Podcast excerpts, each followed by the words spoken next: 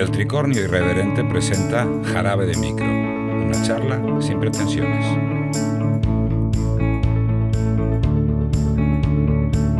Hola a todos, bienvenidos a un Jarabe de Micro más, el primero del año 2023 y el sexto de esta tercera temporada. Hoy tenemos con nosotros a Francisco Leira Castiñeira, que es, es historiador y profesor de historia de la Universidad de Santiago, y ha escrito un libro que a mí particularmente me ha encantado y a lo largo de esta charla desgranaremos eh, lo que se dice en él y estoy seguro que os va que os va a encantar a todos. Hola Francisco, ¿cómo estás? Hola, ¿qué tal? Muchas gracias por, por la invitación. ¿Quiénes son los nadies? Pues los nadies en el fondo somos eh, casi la mayoría de la sociedad eh, que ha vivido a lo largo de estos de estos de estos años. Eh, para mí los nadies pues representan pues eh, aquellas personas que han sido olvidadas de los grandes libros de historia, de la que apenas hay documentación o hay muy poca, pues eh, en ocasiones es difícil encontrar información sobre ellos.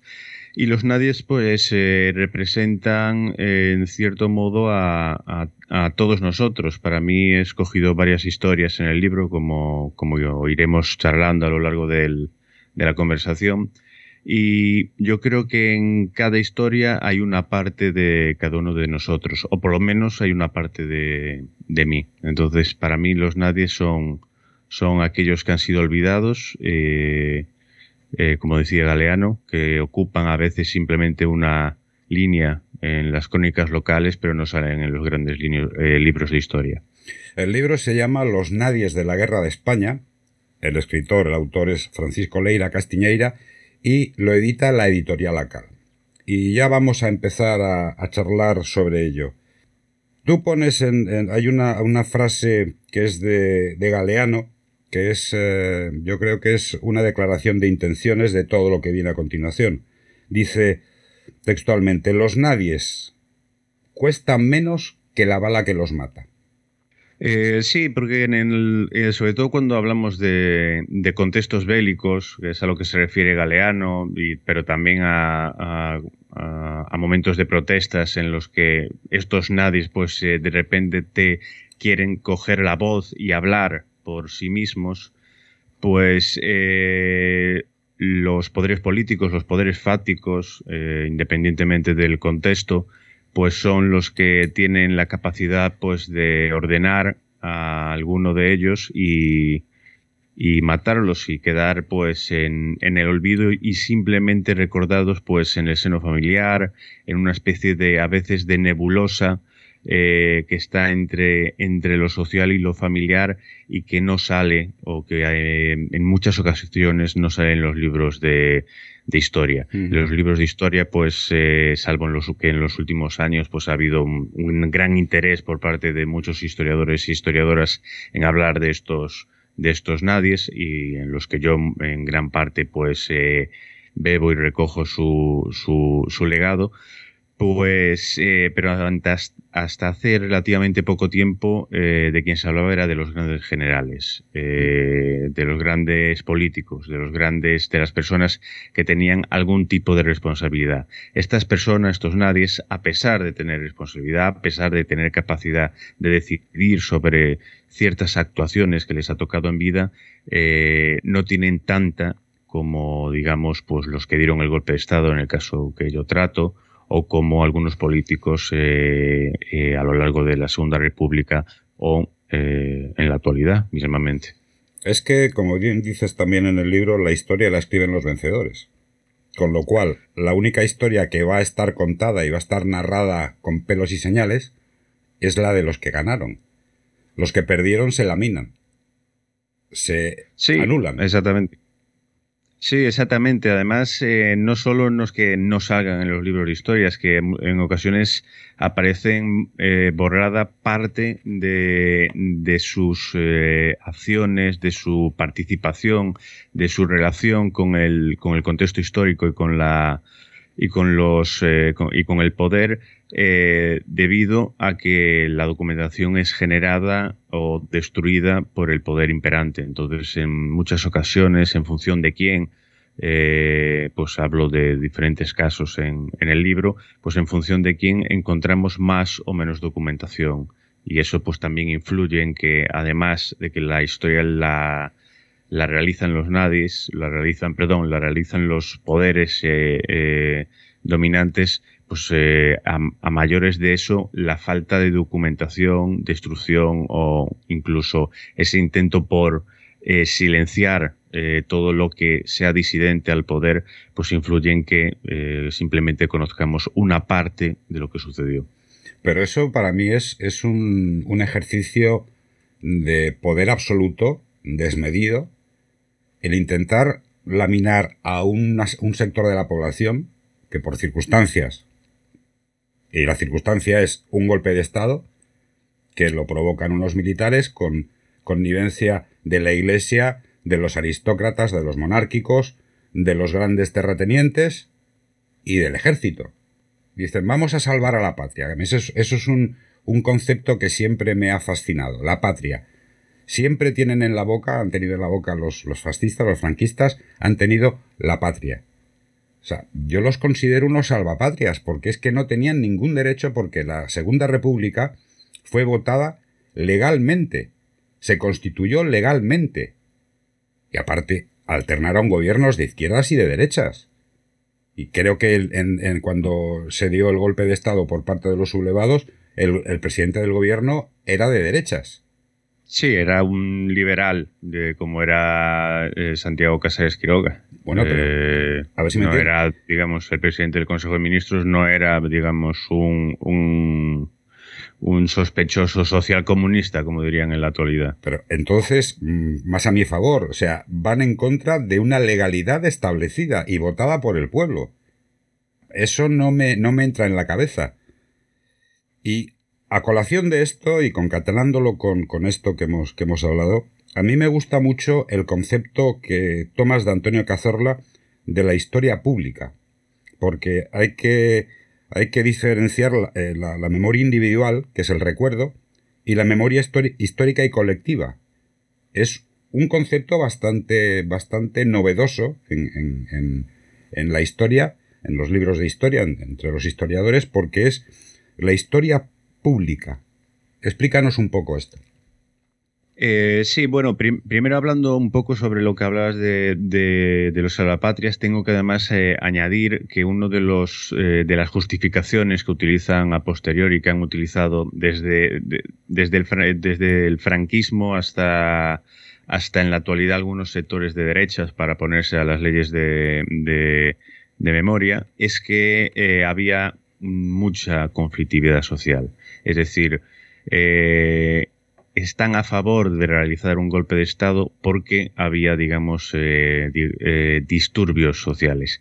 Esto es una mentira, lo han demostrado otros historiadores como eh, Eduardo González Calleja, en un libro que se llama Cifras Cruentas, lo demuestra no solo a través de, un análisis, eh, digamos, eh, cualitativo, sino cuantitativo, analizando, viendo los eh, conflictos sociales que existieron en aquel, en aquel momento, y realmente es una mentira. Como dice Rafael Cruz, otro gran historiador, los conflictos sociales que existieron y que existen en la actualidad y que existieron en la transición, quiero decir, no es nada no es nada nuevo, no eran muy distintos de lo que sucedieron en Francia o en Reino Unido, donde no, se, no, se, no hubo un golpe de Estado.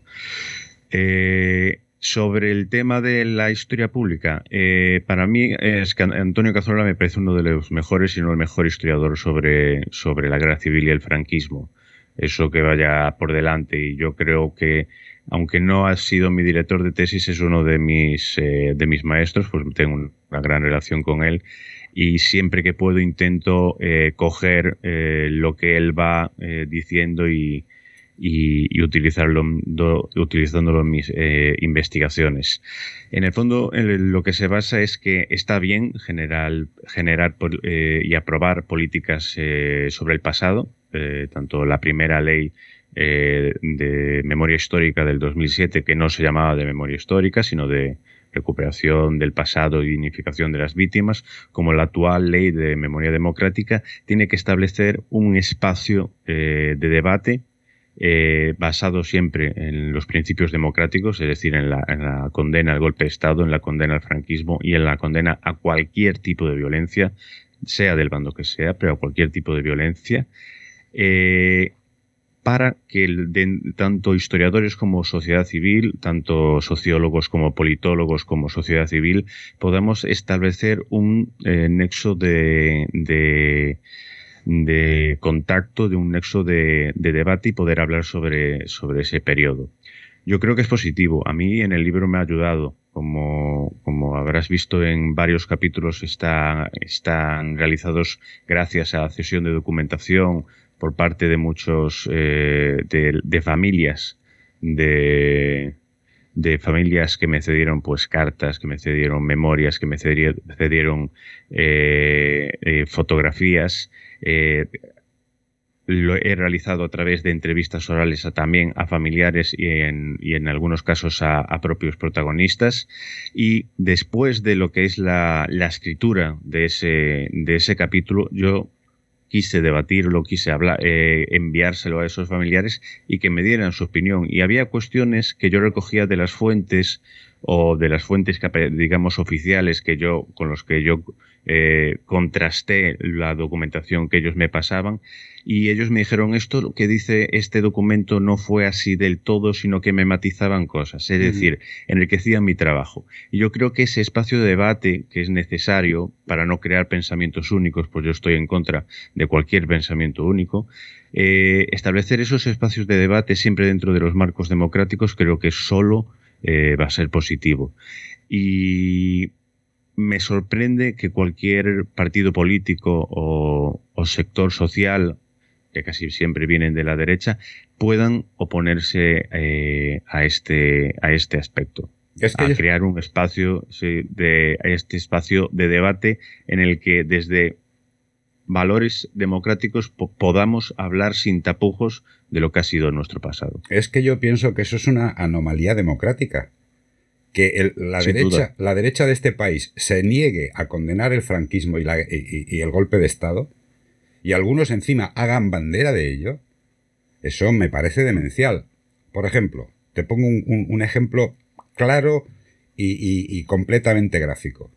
Aquí existe una Fundación Nacional Francisco Franco cuyo cometido es loar la figura del dictador. Eso en Alemania, impensable en Inglaterra impensable. Y ojo, y hay que, hay que tener en cuenta que en todos los países hay extrema derecha. En todos. En Alemania, en Dinamarca, en Bélgica, en Holanda, en Reino Unido, en Francia, todos. Pero no han llegado a tener unas figuras como la Fundación Nacional Francisco Franco, que por cierto está en vías de ilegalización, por lo último que he oído, Sí, esperemos. Entonces, eso me parece totalmente demencial, que tú cojas y digas, yo voy a loar a un dictador que nos ha tenido 40 años en una dictadura férrea y brutal, y encima le río las gracias.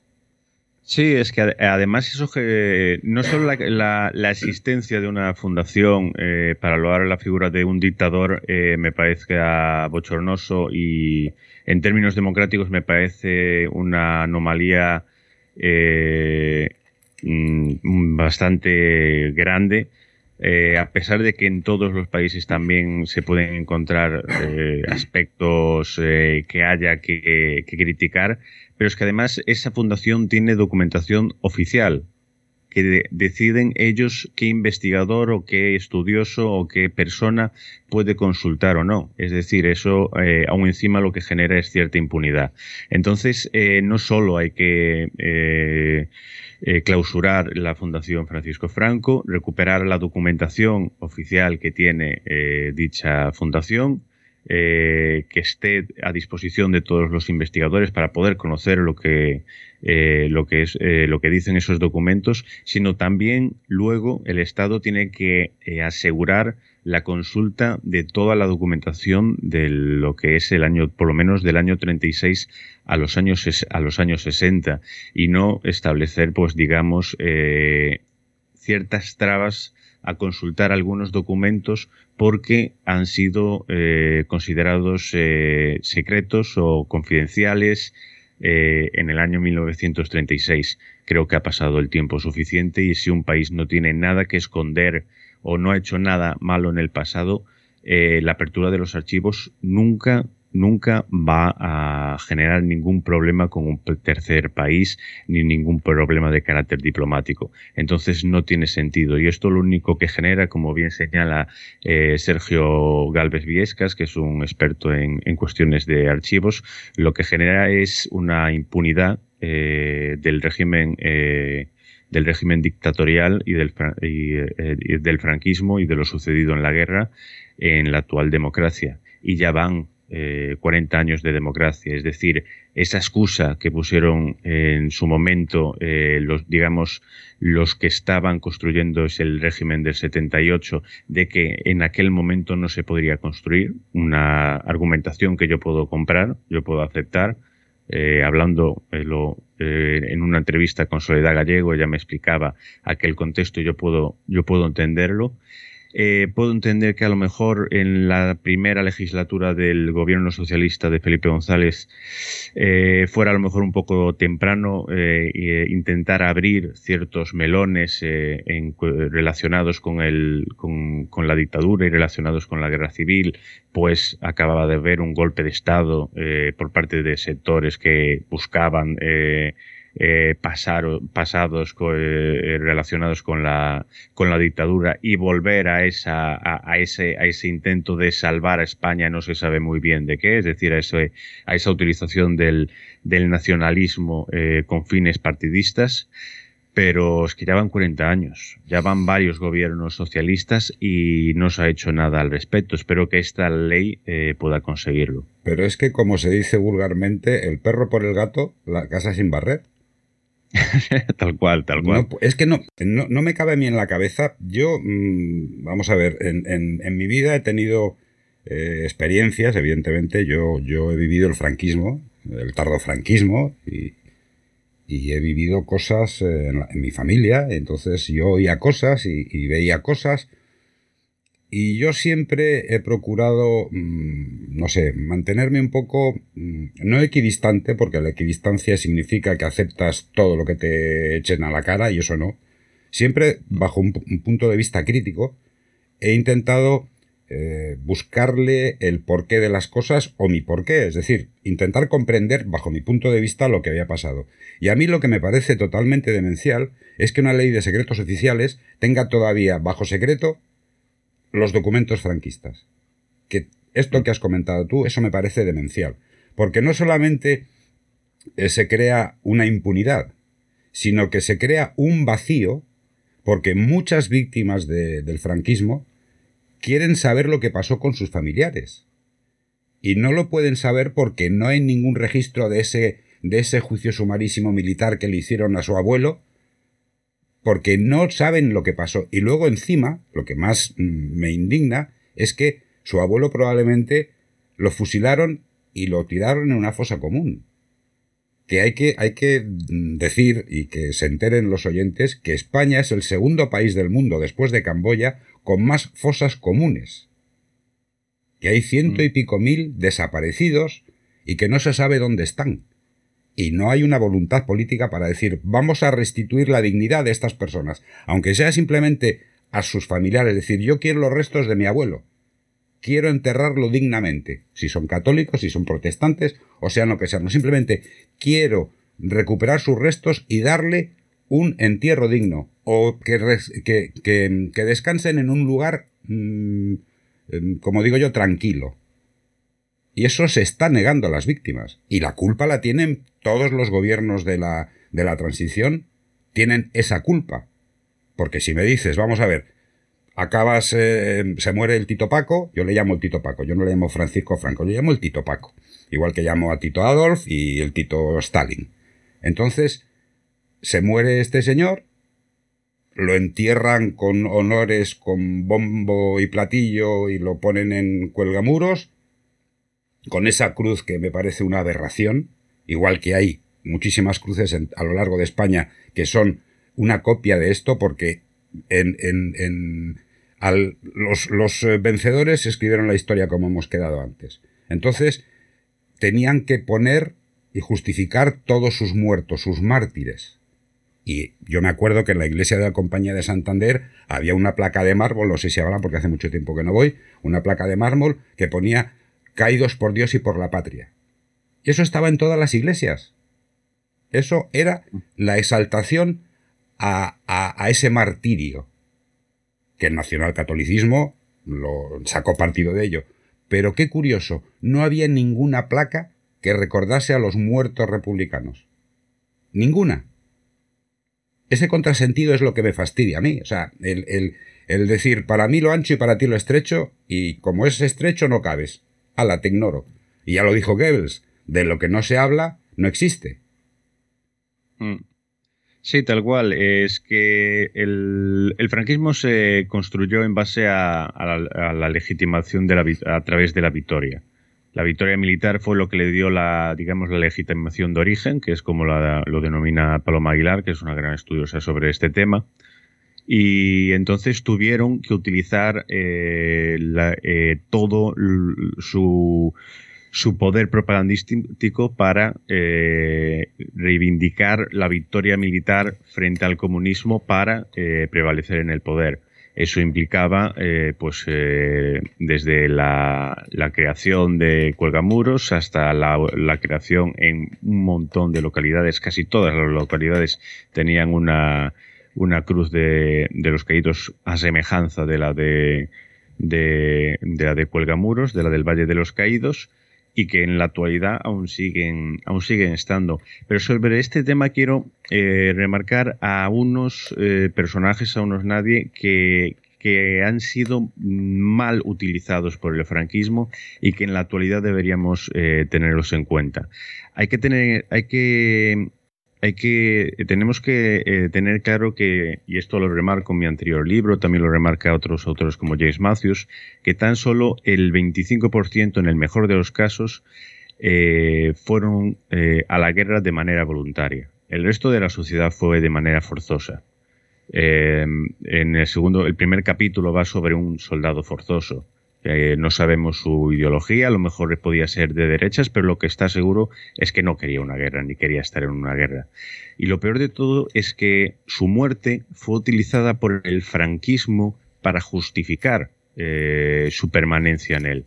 Entonces lo que tenemos que hacer desde la actualidad es eh, hablar en términos democráticos también sobre estas personas. De ahí que sea tan importante para mí el, tema de la eh, memoria pública, de la historia pública, y que todos podamos hablar. Porque de este personaje que estoy hablando, Francisco Pérez Ponte, eh, murió en, Cartagena, en Escombreras, en la, lo que fue la conocida como la tragedia del Castillo de Olite, y nadie y su familia no sabe dónde está enterrado. Lo único que pudieron conseguir eh, de ese familiar fueron algunas de sus pertenencias, un sombrero, eh, las cartas que le envió a, su familia y el padre que viajó desde Coruña hasta, hasta Cartagena, es decir, toda la provincia para tratar de traer sus restos eh, a casa, lo que le dijeron los franquistas es que no lo sabían y que en teoría estaba en una fosa común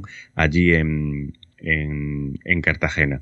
Entonces, eh, lo que hay que reclamar es que el franquismo fue, eh, fue, ¿cómo decirlo? Eh, fue macabro incluso incluso para los, lo que podríamos denominar los suyos.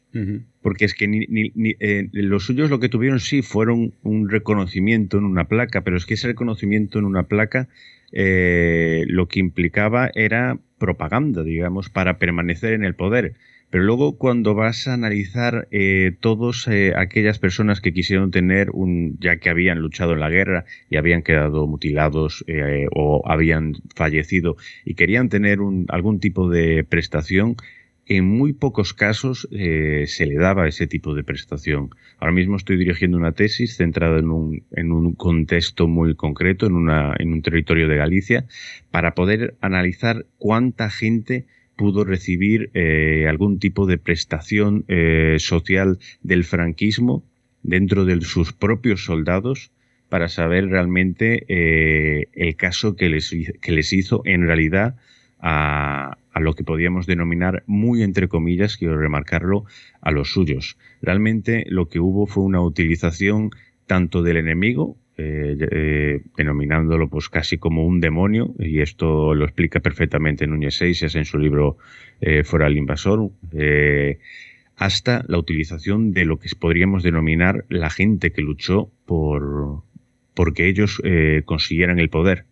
Y, creo que es momento de empezar a hablar, sobre, sobre esto, hablar en términos, repito, en términos democráticos y, y poner todo en su, en su, en su sitio. Eh, para poder eh, realmente dignificar a todas las víctimas que verdadera, verdaderamente lo fueron. Yo te quiero hacer una pregunta. ¿Por qué crees tú que esta um, restauración de, de, la dignidad de unos o de otros, no, no, no voy a particularizar ni ningún bando, sino de la gente corriente, porque tú hablas en tu libro que la gente corriente, cuando acabó la contienda, no se tenía rencor. Uh -huh. No se tenía rencor. Es decir, no había ninguna animadversión, sino simplemente tenían que funcionar para vivir, para sobrevivir. Pero ¿por qué crees tú que esto, esta restauración de la dignidad, tanto de unos como de otros, no se ha, ha hecho hasta el momento? ¿Qué, ¿Qué, qué, intereses hay en que esto no se haya hecho? Yo quiero creer que lo que hay es miedo eh, por parte de un, muchos sectores de la sociedad, sobre todo de muchos sectores que no solo de la derecha, sino de parte, digamos, de, los sectores de centro y centro izquierda que hicieron la, transición y que tienen, digamos, ciertos, uh, cierto poder eh, eh, mediático y, no solo mediático. Eh, descubrir eh, aspectos eh, de su familia que no les gustaría eh, descubrir, que les po podría provocar vergüenza. Y yo creo que ahí está el error, el error de bulto, y es que nosotros no somos herederos de lo que hicieron nuestros antepasados. Yo no sé lo que hizo mi mi bisabuelo, digamos, en, en ese periodo bélico, pero está claro que si fuese un falangista, yo no soy un falangista, yo soy una persona con, con mi ideología política, con, con mis eh, reivindicaciones políticas, con un concepto de la democracia, eh, yo creo que adaptado al, al siglo XXI y que no tengo nada que ver con él. Entonces, lo que tenemos es que intentar de vincularnos con ese pasado. Es cierto que, que hay eh, verdugos, pero esos verdugos nos viven en la actualidad. Y el problema es que ciertos sectores, y sobre todo en la actualidad, ciertos sectores eh, vinculados a la derecha, se sienten herederos de ese pasado y eh, un sector se siente no solo heredero y quiere reivindicar aquel pasado, como puede ser la extrema derecha, pero es que existe un sector como que estaría incluido en el Partido Popular, mmm, de donde proceden también muchos miembros de la UCD, no nos olvidemos, que eh, lo que prefieren es que aquello esté callado, no vaya a ser que se descubran algunos aspectos que puedan ser incómodos para nuestra para nuestro, nuestro pasado, eh, para, para ellos mismos. Por eso digo de que hay que estudiar el pasado sin ningún tipo de, de problemas y que nos, nosotros no somos herederos de lo que sucedió, ni para lo bueno ni para lo malo. Eh, eh, si mi abuelo fuera, por ejemplo, un, una persona que salvase o que escondiese a, personas que estuviesen perseguidas por el franquismo, eh, esa, es, esa, eso, eso que realizó mi abuelo, eso que, que digamos que honra, eh, honraría su memoria, eh, solo le honraría a él. Y a, y a, su compañera de vida, a su, a su pareja y a su familia, y a su familia, digamos, que vivió aquel, aquel contexto pero yo no soy mi, mi abuelo, mm. tristemente. Y querría eh, yo saber qué haría en su lugar. Entonces lo que tenemos es que hablar de las personas que hicieron cosas en aquel contexto determinado y analizando bien el contexto determinado con lo que podían y lo que no podían hacer. El problema es que en la actualidad existe, existe eh, ese miedo a, a, a ver cosas en el pasado que no nos gustaría. Y luego no podemos olvidar que en ciertos sectores de, de, eh, generacionales, digamos, que podrían ser eh, los que están, los que nacieron pues eh, de los años 40 a los 60 y pico, hay mucho franquismo sociológico. Hay mucha gente que habla de aquel periodo como un periodo beneficioso para ellos y es algo que no podemos olvidarnos. No podemos olvidarnos no solo que Franco murió en la cama, sino que Franco murió en la cama y llorado por miles de personas en la Plaza de Oriente. Entonces, eh, con estas dos explicaciones creo que podemos eh, tener una idea de por qué cuesta tanto eh, hablar sobre aquel pasado en ciertos desde, desde ciertas eh, formas de pensar y perspectivas. A lo que te refieres tú del, eh, franquismo sociológico, me viene a la memoria eh, unas ideas que tenía Mao Zedong, que decía que a la población se la controlaba por el miedo. Si tú tienes una población sojuzgada y con miedo, no se te va a mover, no se te va a levantar, porque tiene pendiente el que venga un día la policía o el ejército, se lo lleven y lo fusilen o lo, metan en la cárcel. Con el franquismo pasó lo mismo, ese franquismo sociológico es una eh, exacerbación del miedo. No se podía mm. hablar en la época franquista. De hecho, a mí, cuando era pequeño, con 9, 10 años, mi abuelo, ya te lo he dicho fuera de micrófono y te lo repito ahora, era socialista hizo la guerra civil con, la República y cuando pasó todo, estuvo preso en, en, Talavera de la Reina, eh, lo, trabajó en un batallón de, trabajadores de, los fascistas y cuando pasó ya todo esto salió libre y tal, hizo su vida, rehizo su vida y a mí me decía, tendría nueve o diez años, Carlitos, me llamaba así Carlitos, no digas nada de lo que decimos en casa porque me pueden meter en la cárcel o algo peor. Eso era el fascismo, el, franquismo sociológico. Tener a todo el mundo eh. sojuzgado. Sí, sí, claro. Es que no podemos olvidar de que la dictadura murió matando. El proceso de Burgos fue al final de, la dictadura. El, proceso a Puchantís, el más, digamos, más eh, simbólico, fue hasta fue en los últimos albores de la, de la dictadura. Pero es que no podemos olvidar algo que, que, está ahí, que yo creo que está en vinculación con ese franquismo sociológico. Y, hoy, que si no me equivoco fue hoy que se, que, que se cumple el aniversario de la matanza de Otocha, durante la transición se asesinaron a muchas personas y hubo grupos terroristas de extrema derecha que querían evitar eh, la implantación de una democracia. Es decir, esas ideas estaban ahí. Eh, y calaron en mucha parte de la sociedad. Y ese franquismo sociológico eh, va desde los que vieron a la dictadura con buenos ojos a, aquellos sectores que, como los que comentas, tuvieron muchísimo miedo y decidieron eh, callar, que no olvidar, que son dos cosas distintas. totalmente. Callar eh, callar o por lo menos eh, no hablar, digamos, en alto, eh, como tú dices, no hablar fuera del espacio familiar y mantener esa memoria dentro de, aquel círculo tan cerrado. Pero también hay un, hay un factor que influye y es algo que, que, le pasa a casi todas las víctimas, aunque, aunque no aunque no, no, sea real, y es un sentimiento de culpa por parte de, una, de una generación. Eh, culpa en el sentido de que pudo hacer más, pudo hacer menos, eh, eh, pude salvar a aquel familiar, pude haber influido en que, en, que lo matasen. Esa culpa que en el fondo tienen todas las víctimas de, cualquier tipo de, de, violencia ejercida sobre ellas, en el fondo termina calando y, esa, y como existe ese sentimiento de culpa, digamos, generalizado y que forma parte de ese trauma colectivo que tiene la sociedad española, lo que hace es que, es que muchos sectores prefieran callar eh, eh, y no hablar, digamos, en, en alto, como he dicho antes. Pero es que tú apuntas en tu libro que en la escuela adoctrinaban la enseña nacional, el hito fundacional de la patria.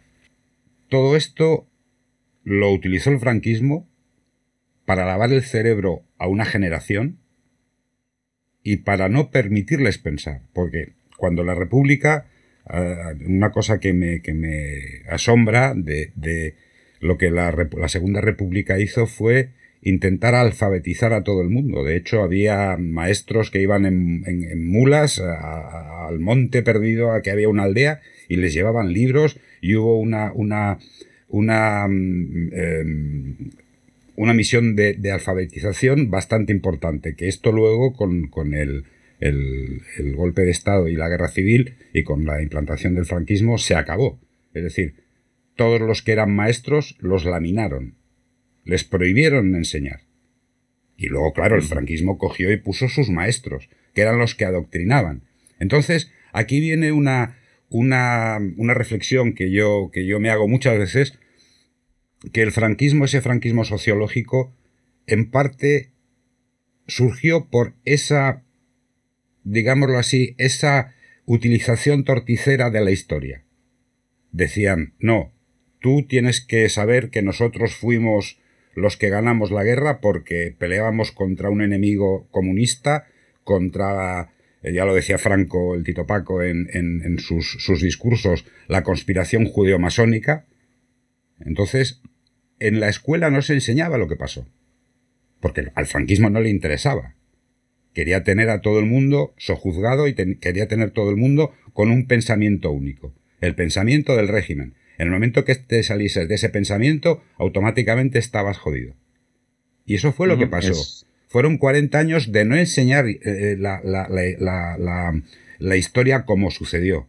Tú también apuntas lo que dices que son las stories, que son los cuentos, que mm. tiene la gente como, como vivencia normal de, cotidiana de vida, y luego la disciplina, que es la historia.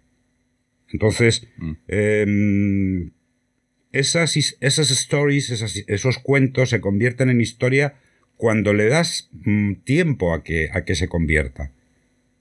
Pero si tú lo mantienes en una story, en un, en un cuento, y no lo conviertes en historia, estás ya negando la posibilidad de que lo conozca todo el mundo.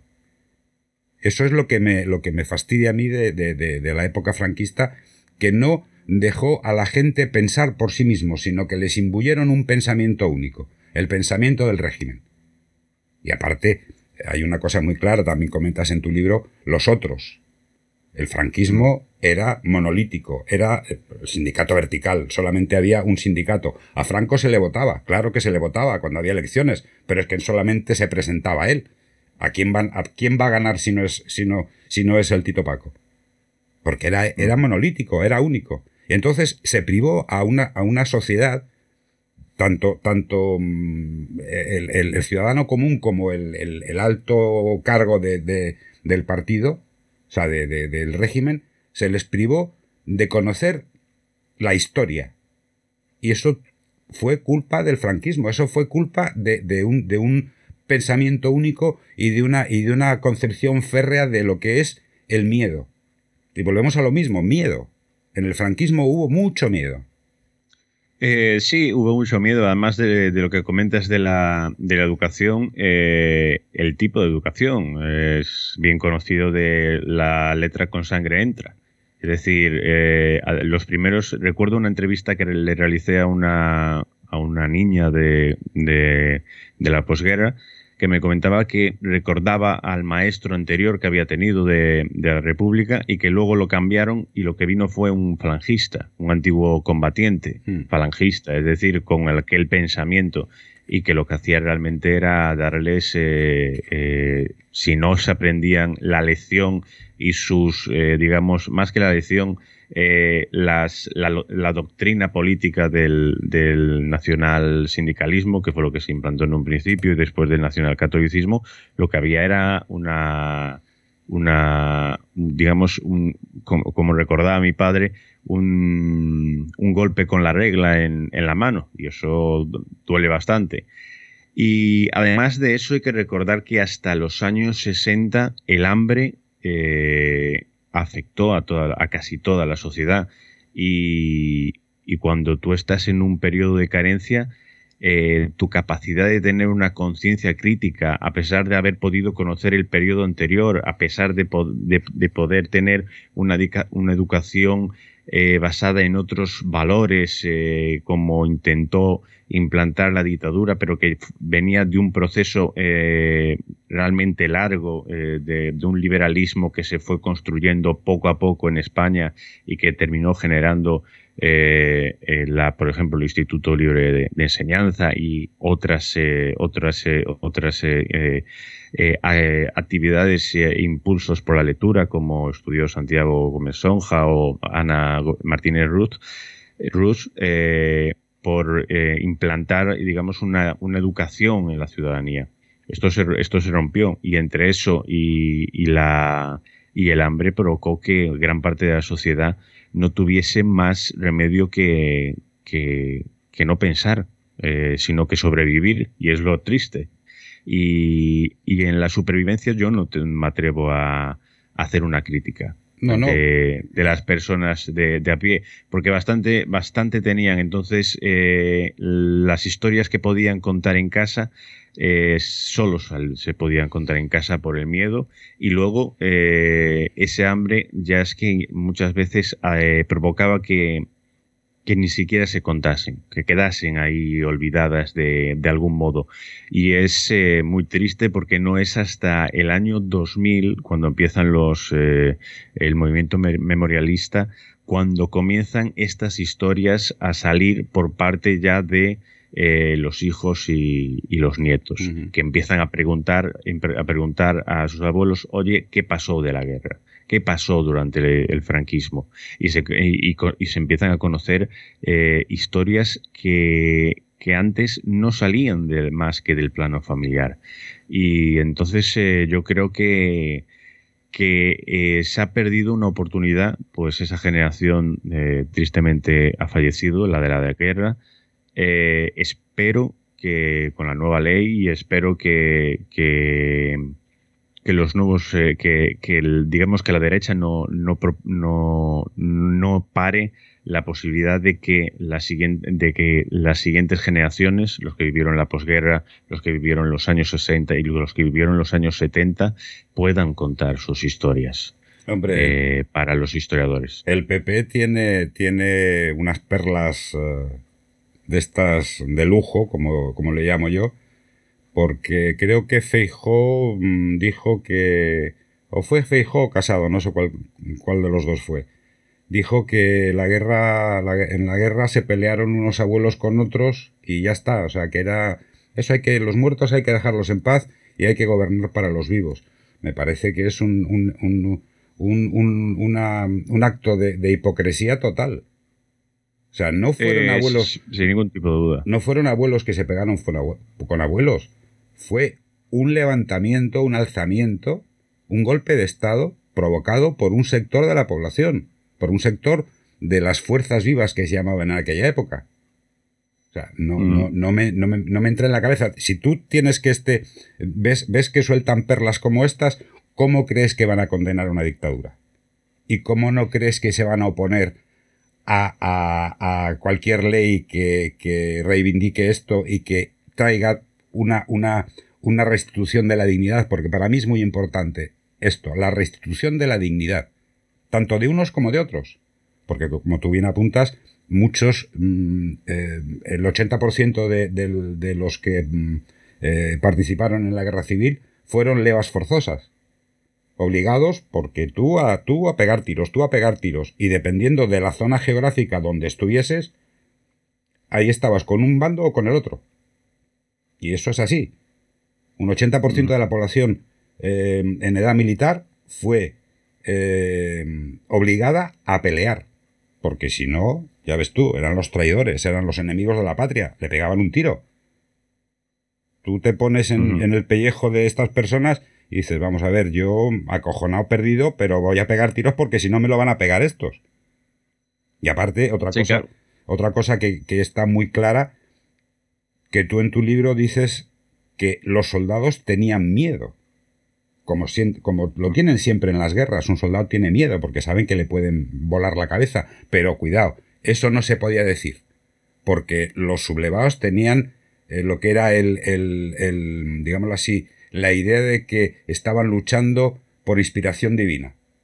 Estaban luchando contra un enemigo que era diabólico, el comunismo. O sea, eso me parece ridículo. Me parece una, una utilización de, de, del, del, ser humano, mm, vamos, baja y deleznable. Tú tienes que ver que obligar a una persona a matar a otra persona porque si no te mato yo, eso, vamos, eso no me entra en la cabeza. Claro, por eso digo que hay que conocer el pasado con sus eh, partes eh, buenas y malas. Hay que conocerlo con, con, toda su crudeza y no pasa nada y no hay que... Y, entenderlo no es justificar lo que decía Pierre Vilar y que lo digo en la introducción. Mm. Eh, yo es lo que trato de hacer en, la, en este libro y porque porque hay muchas historias eh, eh, detrás de cada una de estas historias. Y hay muchas casuísticas, hay muchos eh, motivos por los que estuvieron y participaron en, la guerra o hicieron lo que tuvieron que hacer durante aquel, aquel periodo. Por eso no entiendo por qué la generación de un político ya como Feijó, que ya, digamos, quiero decir, no es Manuel Fraga, sino que ya es eh, ni, José María Aznar, que estaría dentro de, digamos, de, otra franja generacional, sino Feijó siga utilizando esta, este tipo de, de argumentación tan, eh, tan simple y tan, y tan burda que no se creen ni ellos mismos, eh, sinceramente, o, quiero, quiero creer que no se la creen porque si se la creen es que son realmente ignorantes de lo que sucedió en aquel pasado. Y habiendo controlado durante tanto tiempo eh, el poder, me extraña que sean ignorantes de lo que sucedió. Entonces eh, hay que conocer y hay que conocerlo con toda su crudeza. Y repito, la base está en pensar en que entender no es justificar aquel pasado. No se va a justificar nunca que una persona vaya a disparar eh, a otra, eh, aunque sea en un contexto bélico, pero hay que tratar de entenderlo y hay que tratar de explicarlo a la sociedad para que eso no se vuelva a repetir. Y por eso eh, comentarios como el de Fijó de una pelea, además eh, la utilización de una pelea de nuestros abuelos, es eh, un insulto a todas las personas que vivieron aquel pasado, mm. tanto de los que lucharon forzosamente y sin ser forzosamente en un bando, como los que eh, lucharon forzosamente y no forzosamente en el otro bando. ¿Qué pensarían todos aquellos, eh, digamos, falangistas o que se enrolaron en una bandera de falange cuando escuchan hablar al representante de la derecha diciendo de que fue una pelea entre abuelos? No, no, no es que para la gente de aquel contexto que se levantó en contra de la República, que dio un golpe de Estado en contra de la República, era para salvar a España. Entonces, eh, que no los blanqueen en, eh, en la actualidad, que, esas personas lo hicieron con un eh, ideario determinado, basados en, en una experiencia eh, muy determinada y escuchar incluso ciertas, ciertos comentarios de algunos políticos como la guerra de nuestros abuelos, eh, es un insulto incluso para estas personas. es que eh, no, no, se, no, se, dan cuenta de que, de que incluso va en contra de ellos. Esto, tristemente, los, los, los únicos que lo han entendido correctamente es la extrema derecha. Por eso está teniendo, digamos, un crecimiento que no había tenido antes en España y que es muy peligroso peligroso y que hay que parar. Por eso digo que es necesario que los historiadores hagamos pedagogía, que no solo los historiadores, sino que la sociedad civil haga pedagogía, de ahí ese espacio de historia pública, para poder hablar de ese pasado, de poder hablar de lo que significó para aquella sociedad que hubiese una guerra, de lo que pudo ser España haciendo un, ejercicio de historia ficción y de lo que terminó siendo. De lo que terminó siendo fueron casi 20 eh, años de pobreza 20 y 40 años de, ignorancia y 40 años de un silenciamiento a todas las capas de la sociedad, que solo podían hablar eh, algunos, eh, digamos, eh, gerifaltes y siguiendo la doctrina que marcaba el poder. Y eso hay que tenerlo muy, muy en cuenta.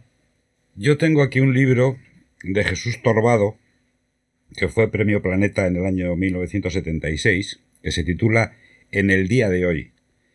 y habla de una ucronía que... ¿Qué hubiese pasado si gana la República la guerra? Esto es un libro es un libro que te lo recomiendo. Yo lo tuve que comprar de segunda mano, este, el, mm, mm, libro. Sí, sí. Y a mí me dejó bastante, bastante pensativo porque hubiésemos llegado a la... Y esto lo, lo, lo, hablamos en un tricornio, en, en otro podcast que hago yo. Y se llegó a la conclusión de que las cosas al final hubiesen sido como ahora hubiese ganado una, monarquía, o sea, hubiesen implantado otra vez la monarquía, una restauración monárquica y demás, pero te quedas con la cosa de decir, ¿qué hubiese pasado? ¿Qué hubiese pasado si la Segunda República gana la guerra? Sí, es una pregunta eh, que, si, no me equivoco, fue en su día la sexta que hizo un, documental eh, haciendo como una especie de, historia ficción de qué pasaría si hubiera ganado la República. Y ellos a, la conclusión a la que llegaron es que hubieran eh, realizado una represión como la que hizo el bando el bando, el bando franquista. Yo estoy en contra de eso. Es cierto que durante la guerra eh, todos los eh, políticos eh, de centro izquierda, principalmente liberales, como podía ser Santiago Casés Quiroga, Portela Valladares, eh, pues terminaron siendo, eh, digamos, eh, apartados de cualquier tipo de responsabilidad política de la República. El único que permaneció fue Manuel Azaña, que es un personaje muy mal tratado por parte de, de, la opinión pública y muy desconocido a pesar de que hay muy buenas biografías sobre él que recomiendo, además de una gran eh, exposición que está, que está siendo itinerante eh, eh, y que es comisariada por Ángeles Ejido y que yo recomiendo a todas aquellas personas que si vas a su ciudad o cerca la vayan a ver. Y que realmente es cierto que los, los sectores más radicalizados de la izquierda fueron alcanzando cotas de poder, pero eso no implicó que cuando fueron capaces de controlar, eh, digamos, aquella explosión revolucionaria de los primeros eh, meses tras el golpe de Estado, que solo se provocó aquella violencia tras el golpe de Estado como reacción a el golpe de Estado, a pesar de que hay que condenar esa violencia eh, de todas, todas. una vez fueron capaces de controlar el poder, los Negrín, los Largo Caballero, los Azaña, eh, no creo que hubiesen realizado una represión de las mismas características que hubiera hecho el bando eh, eh, franquista. Esta es una de las grandes patrañas que se repiten una y otra vez, pero como no se puede conocer la respuesta, pues decirlo pues queda muy bien. Entonces, queda muy bien porque va en sintonía con ese discurso de todos fuimos malos todos cometimos errores. No. Lo que hay que hacer es, eh, sin caer en la equidistancia, condenando todo tipo de violencia, mm, remarcar que hubo un golpe de Estado de una parte de la sociedad, de eh, que la sociedad en el, eh, digamos, en, en, el 36, antes del golpe de Estado, no estaba enfrentada. Es decir, la polarización social no era la polarización que se ve en el que se ven en los diarios de, sesiones del, del Parlamento y que, y que aquel, golpe de Estado fue lo que provocó eh, la posterior guerra. Eh, un golpe de Estado auspiciado no solo por la Iglesia, no solo por algunos sectores del ejército, no todos, reitero, porque no todo el ejército se, se, eh, apoyó el golpe de Estado, pero fue apoyado por las potencias eh, fascistas eh, que en aquel momento estaban en, en, el poder, como es Italia como es eh, Alemania, y como está más que probado por, parte de, por parte de historiadores, que por mucho que se les quiera criticar, como es el caso de Ángel Viñas o de Paul Preston, porque dicen que son de izquierda, ellos lo prueban con documentos. Ellos prueban con documentos la participación de, de, las fuerzas de, eh, fascistas en, el, golpe de Estado. A partir de ahí, a partir del golpe de Estado, es cuando se, se empieza a ver un levantamiento, cuando empieza a haber un, un digamos, un intento eh, de revolución por parte de algunos sectores de la izquierda, pero que no dura más allá de septiembre de 1936. A partir de ahí, cuando se crea además el, Ejército Popular de la República, eh, tanto las muertes que realiza el bando republicano como eh, la organización del propio ejército eh, tiene un componente en, el que, en el que mandan el gobierno en cuestión y en el que todo está completamente reglado. No es lo mismo lo que sucedió en un lado que en el otro. Por lo tanto, hay que decir las cosas como son, hay que, hay que criticar la violencia y condenarla eh, en todos los sentidos, hay que dignificar a todas las víctimas, pero hay que ponerle eh, nombres, eh, digamos, hay que utilizar los conceptos correctamente para no caer eso sí, en, en, esa equidistancia que algunos intelectuales eh, quieren eh, imponer de que todos fueron malos. No, no todos fueron malos. Hubo un proceso y ese proceso hay que estudiarlo, hay que explicarlo y hay que analizarlo también. ¿Por qué se llegó a esa situación? ¿Qué papel tuvo la prensa en la guerra civil o antes de la guerra civil, durante la guerra civil y después en la dictadura? Eh, la prensa es eh, para mí yo, soy yo no soy tan no estoy tan eh, no pienso que la prensa sea generadora de opinión sino que es generadora sino que es la que construye los discursos políticos. Digamos que la opinión y el pensamiento social va por una parte y que luego la sociedad, a partir de lo que escucha, lee en la prensa, tanto radiofónica en aquel momento como escrita, pues va eh, generando, eh, va recogiendo, digamos, ese discurso en función de sus propias creencias. La prensa fue muy importante.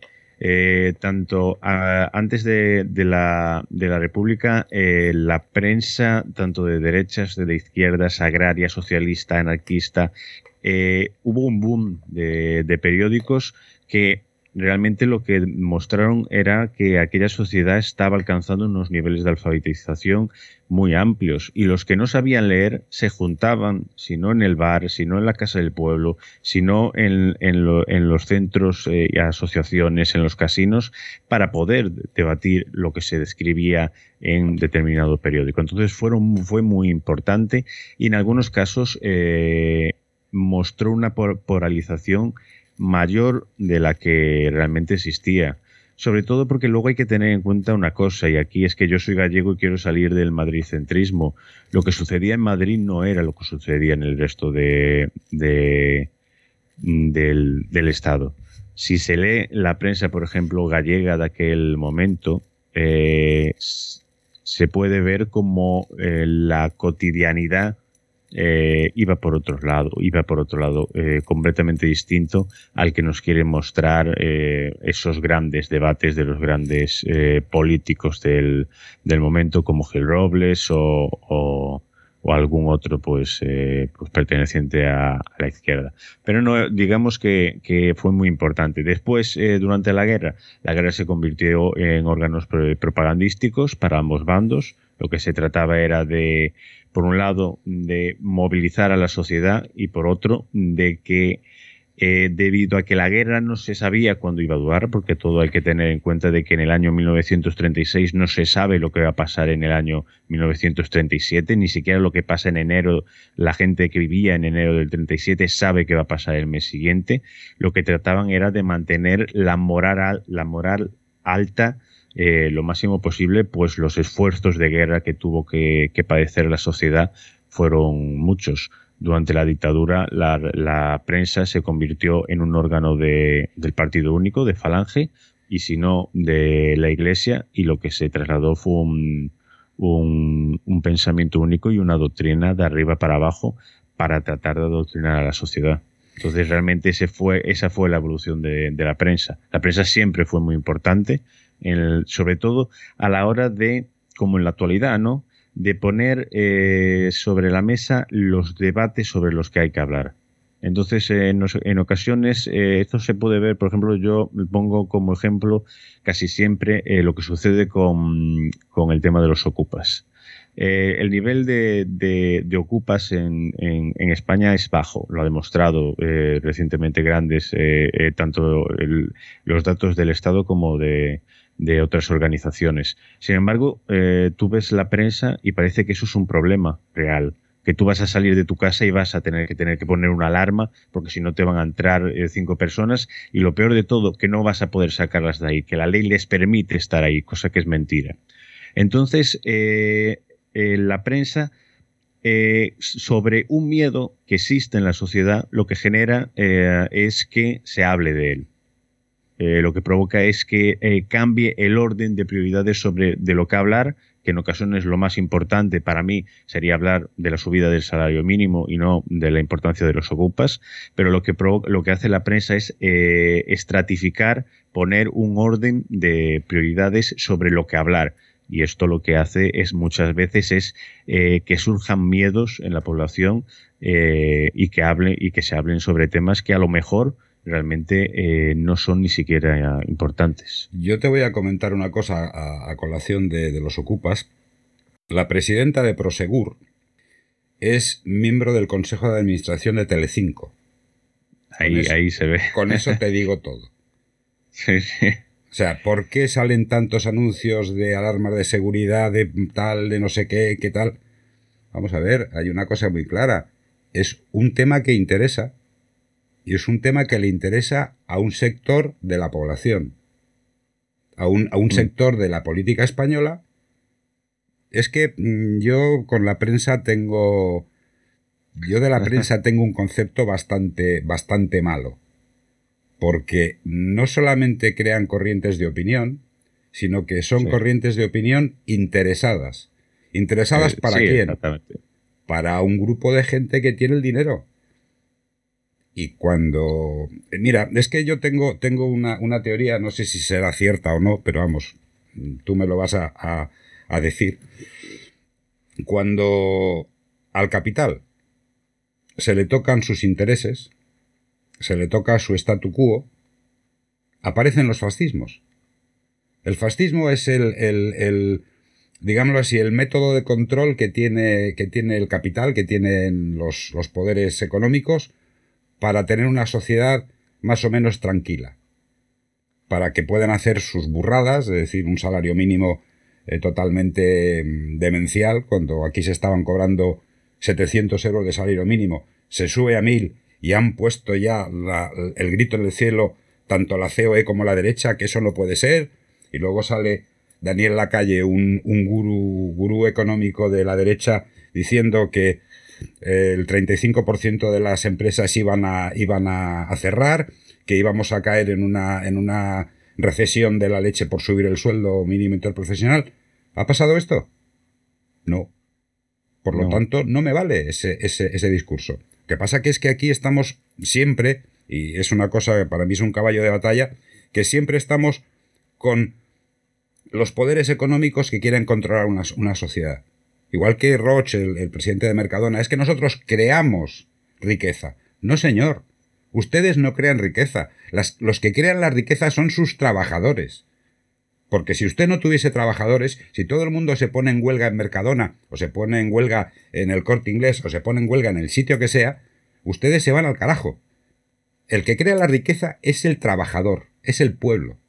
Y usted se aprovecha de ello y tiene unos beneficios económicos. Lo que pasa es que cuando quieres anteponer los beneficios económicos al beneficio, al, bienestar del trabajador, ahí es donde, como decía mi abuela, la puerca torce el rabo.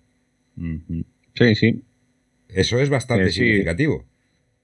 Sí, sí, fue cambiando, con la prensa fue cambiando con, los años, fue pasando, pues el franquismo estaba en manos del, poder, entonces estaba, hablaba de lo que quería el poder que se hablaba, se, hacían pues grandes eh, eh, reportajes sobre cualquier tipo de, de, pues de acto en el que participaba el jefe de Estado, el dictador, o de cualquier eh, apertura de cualquier eh, cosa positiva que hacía el régimen. Se hacía pues un reportaje amplio con, y, de aquella ya con fotografías y entonces sirvió como, como órganos propagandísticos. Y crearon pues claro una corriente crearon una opinión en un primer momento hasta hasta que hasta los años 60 de lo que se habló fue de lo malo que eran los eh, eh, los comunistas. Y a partir de ahí cuando el régimen por fin cambió un poco y tuvo el beneplácito y la ayuda de Estados Unidos eh, sobre sobre para poder crecer pues eh, eh, y empezaron a crecer económicamente, de lo que se empezó a hablar fue del, digamos, de ese eh, crecimiento económico que no fue, digamos, muy, muy, muy grande, ¿no? Los, los estudiosos de en historia económica lo han demostrado. Hubo un proceso de, digamos, de crecimiento económico a partir de los años 60, pero no fue tal como el que aparecía en la prensa. Eh, en el fondo, eh, es, eh, esa influencia de que a partir de los 60 la gente pudo tener coche, trabajo y lavadora, pues interesó y fue de lo que más se hablaba. pero realmente no es la realidad de, todo lo que sucedía en aquel, en, aquel, en aquel periodo. Es que el desarrollismo, como nos quiso meter en la cabeza la prensa y el régimen y su propaganda, fue una mentira. Una mentira, pero vamos, de estas de libro porque ni todo el mundo tenía lavadora, ni coche, ni trabajo, y si tenían trabajos eran trabajos precarios. Y lo importante para el, ciudadano de a pie era sobrevivir. Y concatenamos esto con lo que hemos dicho antes, que no se preocupaban de, de la cuestión política. ¿Por qué? Porque tenían primero que comer. Y si tú no puedes darle de comer a tus hijos, no te vas a preocupar ni de políticas ni de puñetas vas a buscar un, trozo de pan para, tus hijos. Eso fue la, la eh, como yo digo, la tergiversación máxima del, franquismo. O sea, sí, sí, exacto. Tener a una población muerta de hambre, porque en la posguerra hubo una hambruna. Hombre, si hubo, eh, se calcula que hubo un millón de muertos en la guerra civil y España era en aquella época un país eminentemente agrícola, quién iba a plantar y quién iba a cosechar. Si esa, esa, banda de población murió en la guerra. Tú dime a mí, la, mujer, la pobre mujer que ha perdido a su marido en la guerra, ¿va a ponerse a plantar patatas? ¿Va a ponerse a cultivarlas? No. Es que fue, fue una, una, auténtica desgracia a nivel de, la gente corriente, que tú llamas muy bien gente corriente, gente como tú y como yo, y que, que no tienen más pretensión que llevarse un, trozo de pan a la boca. Cuando muere un montón de gente que tiene que hacer esos trabajos en el campo, porque a nivel de fábricas había pocas en España en aquella época, eran eminentemente agrícola. Y de hecho la Segunda República hizo una ley de, una ley sobre la agricultura, una, no me acuerdo cómo se llama exactamente. La reforma agraria. La reforma agraria, exactamente y que era novedosísima para, para, su, para su época. Entonces, si eso se trunca con una guerra civil y luego la gente que tiene que plantar las patatas no está, ¿quién las planta?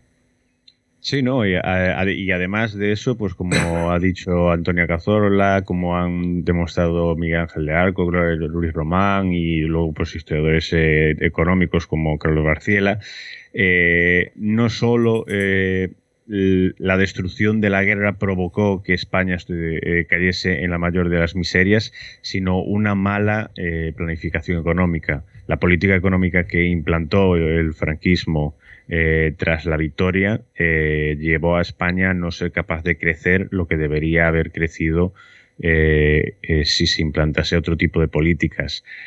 para poner un ejemplo con lo que sucedió en la Primera o en la Segunda Guerra Mundial, cualquiera de los países eh, que tuvieron una destrucción similar a lo que a la destrucción que tuvo España tras la guerra civil crecieron eh, eh, a los niveles que creció España tras los años 60, es decir, en los años 65, 70, eh, fueron, eh, llegaron más o menos a los 10 años o 15 años eh, tras la posguerra. Es decir, España podía haber conseguido unos niveles de crecimiento económico en los años 60 que no consiguió por una mala planificación.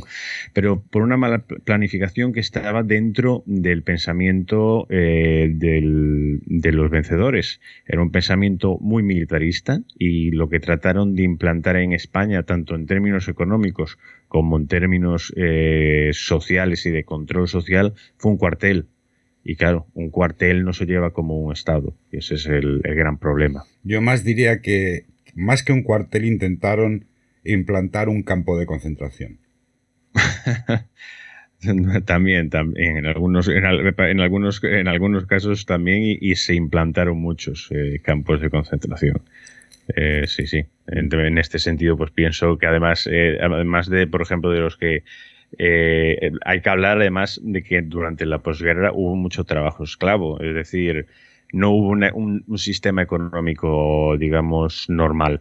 hubo mucho trabajo esclavo, muchos aeropuertos, por ejemplo, la Colla, aquí en, de donde soy yo, en Galicia, en Santiago, se creó con mano de obra esclava. Fue un campo de concentración, como bien demuestra eh, Domingo Teijeiro, como demuestra Javier Rodrigo en un reciente estudio eh, eh, Funes, un trabajo sobre los eh, batallones de trabajadores.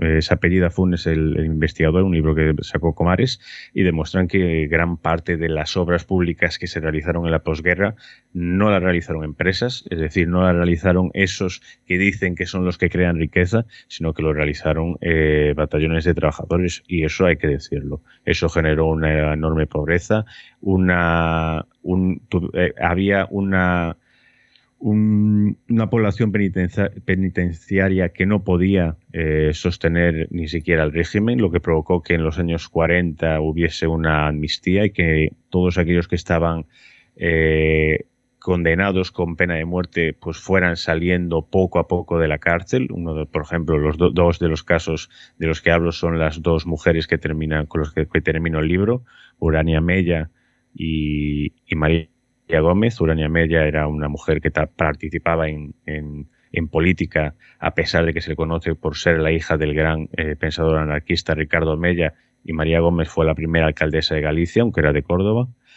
Eh, pues ellas fueron eh, salieron de la cárcel gracias a ese a esa especie de, digamos de de amnistía que aprobó el franquismo porque no podía sostener la cantidad de presos que, tenía en aquel momento. Entonces, realmente lo que vivió España, tanto en la guerra como en la posguerra, fue una anomalía. Eh, yo eh, trato, hay varios libros que comparan la guerra civil, David Alegre, Javier Rodrigo han hablado sobre varias guerras civiles en, un libro, hay investigadores de otros estados que han hablado sobre las guerras civiles, Calibas, y y, pero para mí hay, eh, las, guerras, las guerras civiles son, tienen todas un, ciertos componentes muy similares eh, se pueden analizar, sobre todo las que se produjeron en, en, el, en el contexto de los fascismos, pero lo que pasó en España fue una anomalía eh, tras, digamos, la posguerra. Terminó el fascismo, terminó, terminó la Segunda Guerra Mundial, tras la Segunda Guerra Mundial hubo la guerra de, eh, hubo, en ese contexto hubo la, guerra civil griega, pero lo que sucedió en España, de que hubiera una dictadura de la, del tipo que hubo eh, durante tantos años hasta, hasta, hasta que murió Franco, hasta el año 75, eh, solo eh, sucedió en, España. Entonces eso también es una excepción ibérica, ¿no? Ahora que está de moda ese, ese concepto. Para cosas positivas, en su momento hubo una excepcionalidad ibérica para términos negativos. Yo más que excepcionalidad ibérica lo llamaría timo ibérico. Ese fue el auténtico timo ibérico. también, también, también.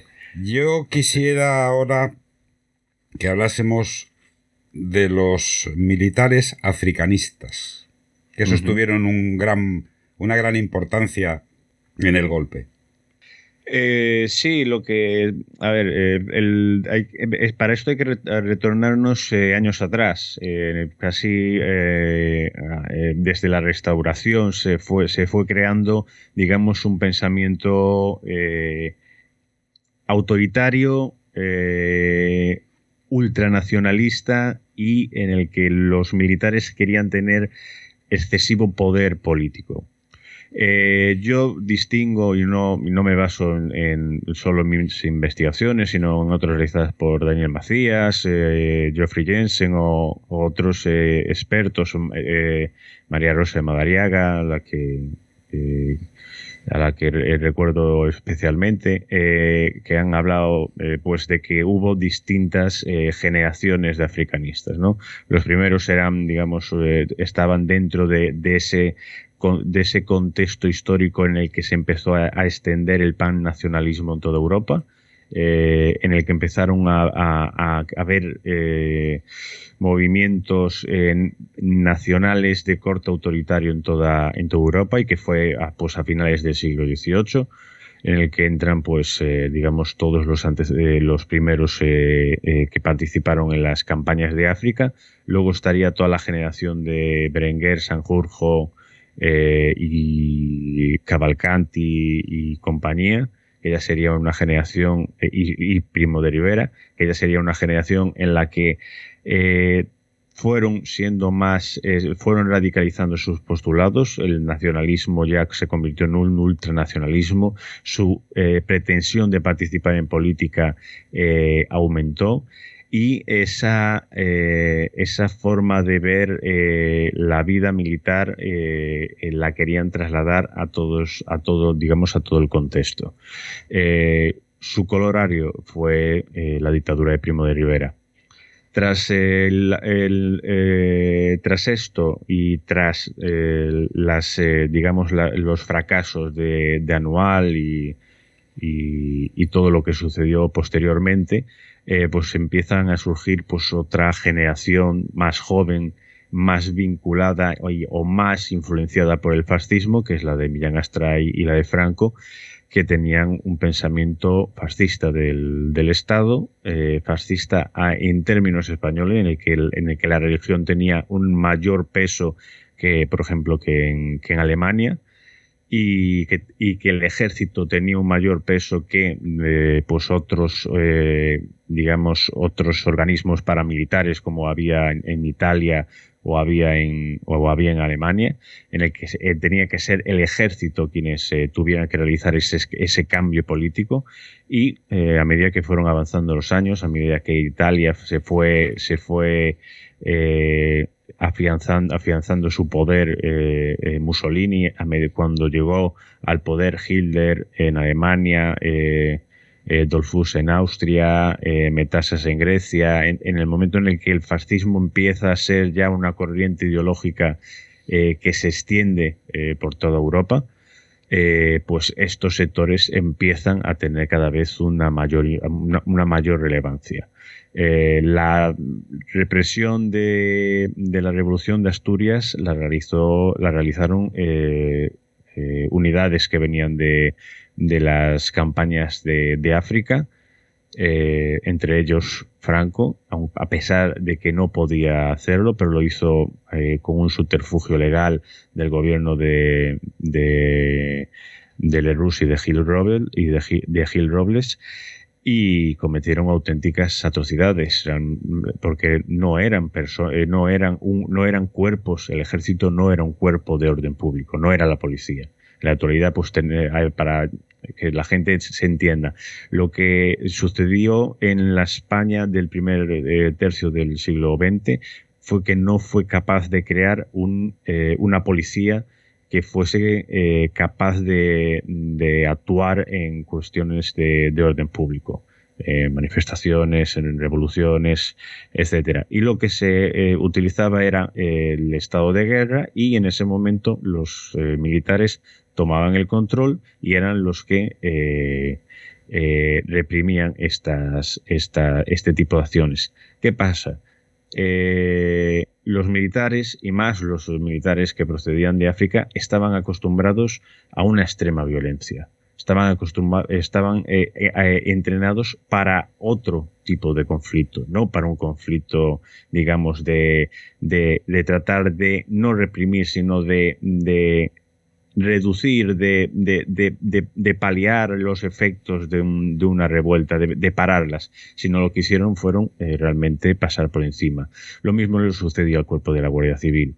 Y esto lo ha estudiado Foster Chamberlain en un libro además que tenemos conjunto con él, eh, que está en inglés, en el que las fuerzas eh, de la Guardia Civil que estaba militarizada, pues lo que tenían era un concepto de la actuación en este tipo de acciones de carácter bélico, es decir, no tenían nada que ver con la policía actual. Eh, esto se puede observar, por ejemplo, en, el, en algo de lo que se habló recientemente eh, por el aniversario de, por el, el, 80 aniversario, creo que es de Casas Viejas, o, el 90 aniversario de, de, lo que sucedió en Casas Viejas en el año 1933, el 90 aniversario de Casas Viejas, y que fue hace, hace este mes, si no me equivoco, y se puede observar pues eh, la matanza que pudo que ocurrió en aquel en aquel pueblo de en aquel en aquel pueblo por unas protestas eh, sociales entonces, eh, lo que hubo, digamos, en estos militares africanistas, que no en todos los militares que lucharon en África, que es la diferencia, el africanismo, digamos, que es una tendencia ideológica dentro del ejército, pues lo que hay es una radicalización a lo largo del tiempo y esa radicalización termina eh, eh, con el golpe de Estado de 1932, que es fracasado por una generación que no estaba tan bien organizada y eh, y, que, tenía, digamos, esa concepción de los levantamientos militares al estilo de Miguel Primo de Rivera, otro africanista, sino ya un concepto eh, distinto como es el que tenían Franco, eh, Mola, Millán Astray y compañía, y ya era un, otro tipo de levantamiento. Y en las instrucciones generales de, de, Mola se puede observar como, como el concepto de, de golpe de Estado del 36 no tiene nada que ver con el del 32, con el de con el de Primo de Rivera o con los que sucedieron eh, a finales del siglo XIX, sino que ya él dice eh, frases textuales de hay que, eh, de todo, todos aquellos que no estén a favor nuestra, hay que eliminarlos. serán considerados nuestros enemigos. Creo que es las palabras textuales. Si no lo son así, eh, pido disculpas a quien nos escuche, eh, pero, la, esencia, la esencia es esa. Eso no sucedía en los anteriores golpes de Estado, a pesar de que hubo represión. En esta estaba claro de que esa generación de, de africanistas que, se alimentó de lo que estaba sucediendo en Europa, lo que tenía como objetivo era eliminar a todas aquellas personas que no se eh, pusieran a favor eh, del golpe de Estado y a favor de sus, de sus intereses. Al hilo de lo que dices, en tu libro hay un párrafo que me ha llamado la atención porque es, eh, yo creo que es durísimo y que es el siguiente.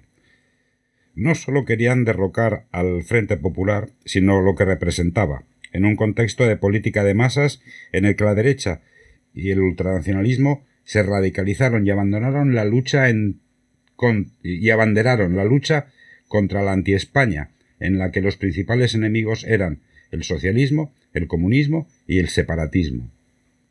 Eh, sí, creo que creo que tengo poco que, añadir, pero tal cual, realmente eh, la, intencionalidad, eh, la radicalización del, del africanismo pues terminó derivando en, eso. Además ahí, ahora que lo leo, pues tengo que pues que eh, eh, añadiría algo más no y se pone eh, que querían eliminar el liberalismo. Para ellos y para muchos pensadores en los que se basaban como Guillermo como Jiménez Jiménez Caballero, como, como algunos falangistas, como a lo mejor Ramiro de Maestro, o algunos, digamos, de corte como eh, Vázquez de Mella, como muchos pensadores de carácter conservador o, de carácter carlista, lo, que querían eliminar también era el liberalismo. Pues el liberalismo fue, eh, en su opinión, en su, su, manera de entender eh, la política y la sociedad, fue lo que dio pie al nacimiento de la Segunda República, que posiblemente tuvieran razón.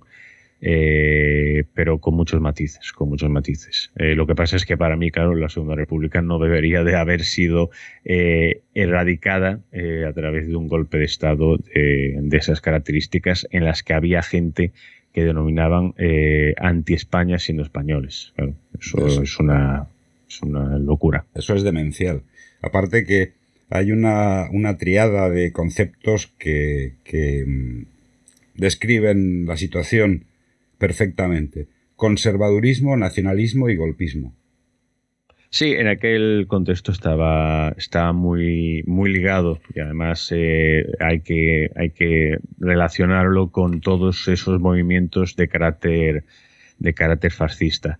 Hay que tener en cuenta, y esto lo digo en el capítulo de, mm, dedicado a, las, a, la, a, la, participación internacional eh, en la guerra civil, de que si no fuese por, el, eh, por algunos eh, sectores conservadores europeos, eh, que eso, esto, por ejemplo, no fue lo que no sucedió, fue lo que no sucedió en Reino Unido, fue lo que no sucedió en parte en Francia, y es lo que algunos autores denominaron mínimo antifascista, fue que los sectores conservadores, si no ayudaron a que el fascismo llegara al poder, sí que no lo evitaron.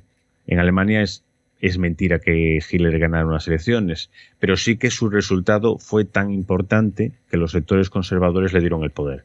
Y eso es una cuestión de que hay que tenerlo en cuenta. Eh, si no hubiese, eh, si esos sectores conservadores hubiesen tenido ese mínimo antifascista del que hablan algunos eh, expertos europeos, posiblemente eh, no hubiera habido golpe de Estado, eh, porque los políticos eh, de aquel momento no hubieran apoyado el golpe de Estado, Gil Robles no hubiera apoyado el golpe de Estado, ni todos los que estaban alrededor de Acción Española y, de, y del bloque nacional. Eh, ni tampoco algunos sectores seguramente del ejército apoyarían el, golpe de Estado a pesar de ser, eh, de, ser conservadores. Lo que pasa es que eh, hubo, digamos, un fenómeno de fascistización y esas, si no todas, sí una gran parte de las ideas de carácter fascistas impregnaron a la derecha europea en aquel contexto. ¿Qué provocó? Pues que un ejército que estaba tocado eh, eh, en, el orgullo tras el, fracaso del 98, eh, tras un nacionalismo tocado en el orgullo por el fracaso del 98, por los fracasos en las campañas de África.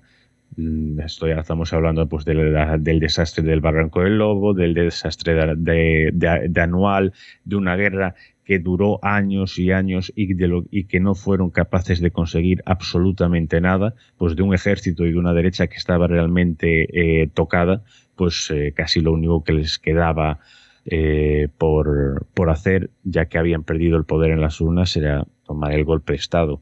Estaba dentro, de, digamos, de lo que sería la concepción política eh, de, aquel, de aquel contexto, tanto español como, como, repito, como europeo. No hay que olvidar que en la, en la guerra de África, en la campaña de África, el Monte Gurugú. El Monte Gurugú también. Que fue también, un desastre, pero vamos, de libro. A mí me, me ha asombrado, y le digo asombrado con todas las letras, una manifestación de Manuel Azaña. España ha dejado de ser católica. Sí, es algo que se ha manipulado. Eh, lo que quería decir es que España dejaba de ser realmente confesional y lo que quería era convertirse en un Estado laico, que es lo que queremos muchos. Esto no es un ataque a la catolicidad, eh, ni un ataque a las, a las creencias de las personas, eh, a las que yo soy profundamente respetuoso, pero yo, que, yo quiero un Estado laico. Eh, yo quiero un Estado en el que no haya eh, financiación a, a, los colegios eh, concertados. si se quiere ser, un, colegio privado, están en su derecho. Que no quiero que haya que los militares y el ejército participen en, en, digamos, en, en, fiestas, digamos, eh, de carácter eh, eh, español, de carácter institucional. Hablo, por ejemplo, el otro día, me sorprendió que, en la, que cuando se cerró la, la Puerta Santa aquí en Santiago por el Año Santo, pues junto con con la Iglesia, que yo respeto y creo que debe deben tener ese, esa, esa, esa, posibilidad de organizar ese, ese acto, pues eh, desfilar con ellos una sección del ejército. Y eso no lo entiende, no lo entiendo yo, ni lo entienden muchos militares, ni tampoco muchos miembros de, de la Iglesia, y esto hay que, hay que decirlo. Hombre, yo te digo una cosa, aquí en Semana Santa, el jueves santo vienen los regulares y el viernes santo viene la Legión. Y ojo. Sí, y, en Ferrol Brilat. Y como no vengan, se monta un Cristo de la leche, porque un año no vino la Legión y estaba todo el mundo endemoniado. ¿Por qué no viene la Legión? Es que yo no entiendo, es que mira, yo, yo te digo, yo mm, soy muy respetuoso con, con quien tenga necesidad del hecho religioso, soy totalmente respetuoso con las creencias de las personas, pero lo que no me cuadra es que la Iglesia nos cueste 11.000 millones de euros al año, que se subvencione colegios concertados que segregan por sexo, en los que no tiene ningún derecho eh, la mujer, porque la tratan como mujer de segunda, y luego hablaremos de las mujeres en la, República y hablaremos de, su participación en las milicias eh, del ejército, eso es lo que me indigna. Me indigna que se segreguen los, los eh, por sexos, que se paguen 11.000 millones que nos cuestan a todos del bolsillo. Yo tengo una máxima muy clara y muy concisa. El que quiera religión, que la pague. Punto. Yo no voy a ser tan sumamente eh, dictatorial de decir, no, la religión, no hay religión. No, no, no. Que el que tenga necesidad del hecho religioso, muy bien. ¿Tú necesitas la iglesia? Págala no la pago yo. Yo no tengo por qué pagarla. Yo creo que está bien claro el tema. Aparte, yo tengo una, definición de Dios muy, muy, muy concreta. Es la justificación de todos nuestros miedos. Cuando eh, truena, nos acordamos de Santa Bárbara. Cuando tenemos un hecho que no nos gusta o que va mal las cosas, ay Dios mío, siempre nos acordamos de Dios. Tú, si tienes, tú tienes el derecho de, creer en Dios. Yo eso no te lo pongo en duda, ni te lo discuto. Válgame Dios. ¿Ves? He utilizado la palabra, válgame Dios. Mm. Porque eso ya está dentro de nosotros, porque nos han imbuido en todos estos años, con la dictadura y con, el, y con la democracia, está imbricada la religión en nuestro acervo normal, nuestro acervo cultural. No somos un país laico. Somos un país aconfesional, que fue una de las burradas que hicieron los padres de la Constitución, porque no les interesaba, porque la Iglesia mandaba mucho. Entonces, eso no me parece a mí bien. O sea, tú quieres Iglesia, tú quieres creer en Dios, créelo. No te pongo ninguna traba, te respeto completamente, pero te lo pagas tú. No hacemos aquí el, lo, del embudo. Lo han hecho para mí, lo he hecho para ti. Yo creo en Dios, justifico mi, creencia religiosa, justifico con actos y demás, actos religiosos, actos parafernalias mm, varias, y lo pagas tú. Eso me parece un poco hipócrita, ¿no? Eh, sí, es realmente lo que quería decir, eh, lo que dijo realmente para mí Manuel Azaña. Eh, fueron como todo, como todo en esta vida se tienen palabras desafortunadas, pero eh, yo creo que si se leen entero eh, las declaraciones que dijo en, aquel momento, no se debe sacar de, contexto. Y lo que quería defender realmente era eso, un Estado laico y, y, nada más. Quería que, la Iglesia dejara de tener, pues digamos, esa, esa, esa influencia social y también ese poder, ¿por qué no decirlo? Eh, en aquel momento la educación eh, o casi toda la educación estaba en manos de la Iglesia y quería quitar eh, ese, ese, ese, tipo de, de cuestiones. Y eso claro eso implica mucho poder y mucho y mucha mucho poder social y mucho poder económico. Si les quitabas eso si se podía eh, eh, si, si podía haber el miedo a una a una a otra desamortización durante la Segunda República, pues eso provocó que la Iglesia en aquel momento, eh, digamos, se pusiese eh, un poco nerviosa y luego utilizase esa frase eh, en retrospectiva para justificar su participación en la guerra. Como mirar lo que dijo el, aquel jefe de Estado que eh, España dejaba por fin de ser, dijo esto que, realmente justifica nuestra participación en la guerra, pero no hay nada que lo justifique, ni siquiera, eh, ni siquiera eso, y mucho menos eso, sobre todo si lo, si lo decide democráticamente eh, un, pueblo, claro. Es que en, todo esto que estamos hablando hay, un, hay una componente básica que es, ante todo, la ideología ultranacionalista, conservadora y golpista. O sea, mm, no me, no me cabe en la cabeza que el golpe de Estado hubiese, hubiese prosperado si no llega a tener el apoyo que tuvo por parte de, estratos de la sociedad. La Iglesia, con, con el concordato eh, que se firmaron en la época de Isabel II, le dio un gran poder a la Iglesia. La Iglesia no quería perder estatus, no quería perder su poder, no quería poder, eh, o sea, no quería perder el poder mangonear las mentes de los, de los niños, porque eran los que, los que estaba, estaba eh, lavando el cerebro. Luego, los aristócratas, los monárquicos, no querían perder su estatus, no querían perder su, su preponderancia, decir, no, es que yo soy aristócrata, soy monárquico. Luego estaban los grandes latifundistas, los señores que tenían miles de hectáreas y tenían trabajo, o sea, daban un trabajo semiesclavo a los, a los, eh, a los trabajadores. No querían tampoco perder el estatus los, los militares, porque de hecho cuando sale la, la ley de, de la reforma del ejército, a muchos eh, miembros del ejército los, los, eh, los licencian, porque no había dinero para pagar a tanta gente. Y de hecho muchos, y hay un, caso que tú comentas en el libro, no, yo no doy nombres porque no, no se trata de esto, se trata de que compren el libro y que lo lean y que disfruten tanto como he disfrutado yo, pero hubo muchos, muchos militares que les licenciaron porque es que no había dinero. Entonces tienes ahí una, serie de factores que se concatenan, que se van imbricando uno con otro, y luego a mí lo que me parece demencial es que al Tito Paco lo sacas en bajo palio. Eso es, como decía Pedro Ruiz, la descojonación del átomo.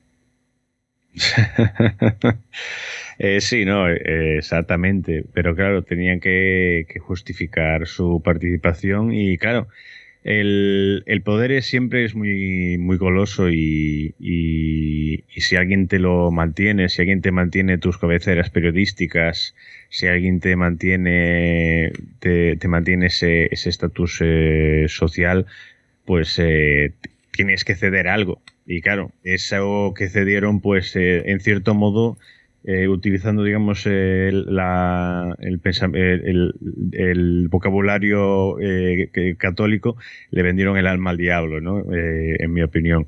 Pero también quiero dejar claro de que no toda la iglesia estuvo, estuvo a favor de esto. Eh, no solo ya la iglesia, digamos que algo más conocido como fue la iglesia vasca, sino que, por ejemplo, cuando se aprobó, y, creo que de eso hablo algo en el libro y si no lo, en el anterior, cuando se aprobó el, la carta a los obispos de a la carta de los obispos españoles al, al mundo en el que se, en el que apoyaba la guerra y la denominaba como cruzada, eh, pues no todos los obispos estuvieron a favor de firmarla y no todos la firmaron. Entonces, eh, no fueron todos, fue, la, digamos, la jerarquía eclesiástica y, hubo siempre un gran debate sobre cómo apoyar eh, o cómo estar del lado del bando franquista sin estar del todo.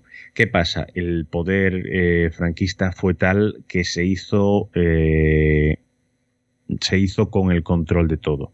Se hizo con el control de la iglesia, se hizo con el control de, de, los sindicatos, hizo control, con el control de, de digamos, eh, con el control no, con la utiliza, eh, utilizó propagandísticamente la iglesia, los obreros, los, eh, los trabajadores del mundo de rurales, que los campesinos, utilizó a las mujeres, las utilizó de todos para, para, para su único fin y eso realmente es, es triste. Pero no toda la iglesia estuvo a favor eh, del golpe de Estado, ni en la actualidad toda la Iglesia obviamente está a favor de, posiciones de, extrema derecha. Y lo digo con conocimiento de causa porque además yo trabajé varios, eh, varios años, bastantes años, en una biblioteca franciscana y, allí pues eh, había un pensamiento bastante, bastante amplio y bastante, bastante, de hecho fueron ellos quienes me cedieron el diario de, un, de una de las personas de las que a las que le dedico el, el, capítulo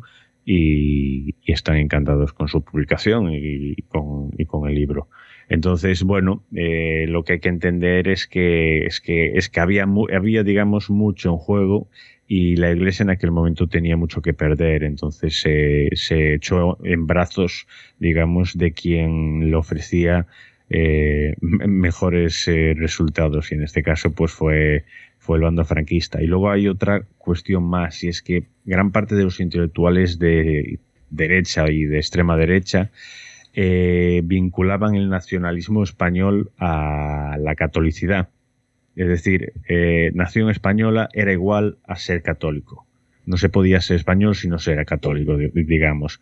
Entonces, eh, esa forma de entender España estaba muy eh, imbrincada en, el pensamiento y en la forma de entender España por parte de quien dieron el golpe de Estado. Eso lo que se llamó el nacionalcatolicismo. Exacto. Yo quisiera hacer un, inciso y hablar de las brigadas internacionales, porque eh, a nivel de Europa se, había un movimiento antifascista y hubo personas que vinieron a luchar en la, en la guerra civil. Pero a mí no me, no me llama la atención los eh, antifascistas.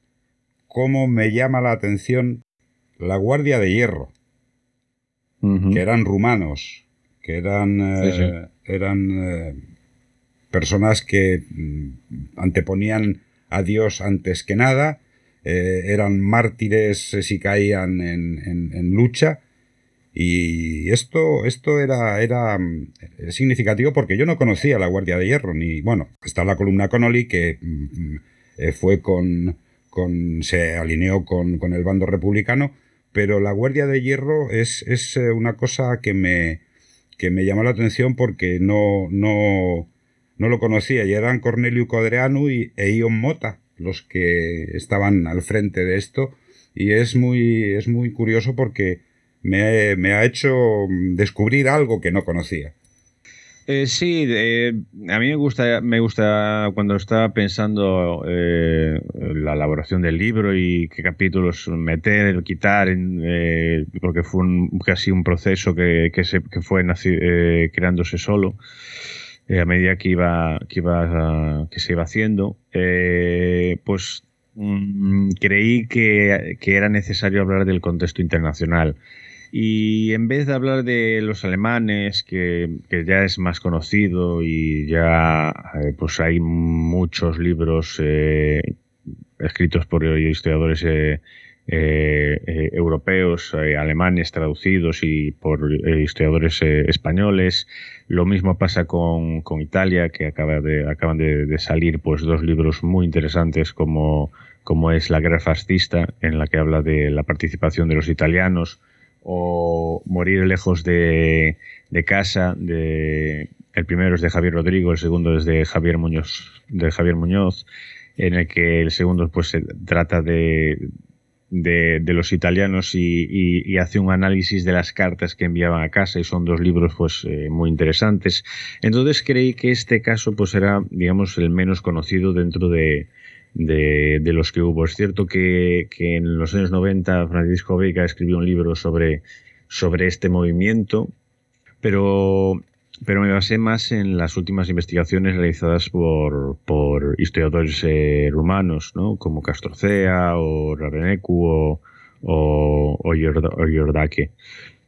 Y a mí lo que me llama la atención de este, de este grupo, que no era muy numeroso, eran ocho, que, viajaron eh, toda Europa para luchar en una guerra que, digamos que les quedaba muy lejos, era la forma en la que entendían la guerra. Realmente para ellos eh, luchar en España era luchar en, en Rumanía y luchar en Europa porque para ellos el mal, que seguía siendo el comunismo, el, laicismo, en este caso el judaísmo, pues la influencia de la, eh, población judía en Rumanía es, eh, era mayor que la que había en, en otros, eh, que, había en España o en otros lugares eh, en los que hubo movimientos eh, fascistas.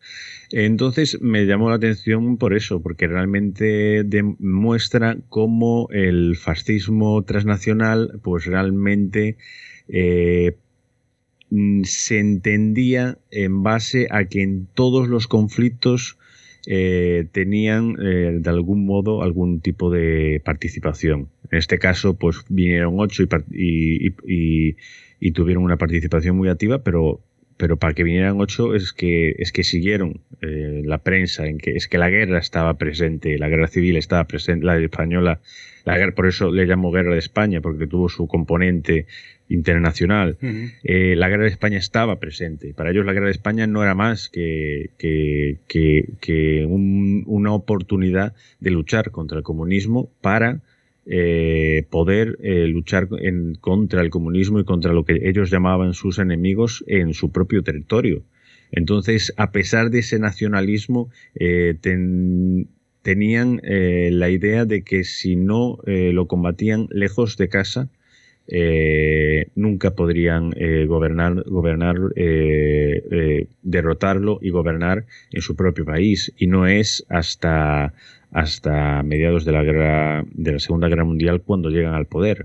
Es decir, no estaban en aquel momento en el poder. y la figura de John Mota, que fue uno de los que, que, murieron y que fue uno, digamos, digamos, el gran pensador de ese, de ese movimiento, eh, se convirtió en un mártir por haber luchado en una guerra, por haber luchado en este caso en la guerra de España. Entonces, eh, eh, para mí ese capítulo es importante para entender el componente internacional y para componer, entender cómo el fascismo y el antifascismo eran movimientos transnacionales y que no se entendían fuera, solo fuera, solo en sus territorios, ¿no? sino que era algo que iba más allá. Eh, de, ello. Y la, y la columna eh, la columna, eh, perdón, la, Guardia de Hierro o la Legión del, del Arcángel Gabriel, pues realmente es una muestra de cómo la guerra civil tuvo ese componente internacional, no solo en los países, digamos, más conocidos, sino pues en Rumanía, pero también en, en Grecia eh, con todo lo que con todo el grupo digamos eh, de seguidores del dictador Metasas como en Portugal como también en Irlanda a pesar de que, de que sobre el caso irlandés me centre más en los que apoyaron a la República pero realmente eh, España no era más que el sitio donde concentrar sus luchas internas. es realmente el objetivo de ese capítulo y yo creo que es, muy, es interesante por ese motivo. Tú dices en el libro que la guerra y el pasado también tuvo rostro de mujer. ¿Cuál fue el papel que jugó la, mujer en, la guerra civil? Eh, cumplió eh, varios papeles. Eh, por un lado, tuvieron que sostener a muchas familias, pues la movilización de hombres fue masiva y tuvieron que cuidar a las familias y también trabajar para poder sostenerlas. Entonces, por, un lado, eh, el papel de la mujer es eh, fundamental en, ese, en ese plano.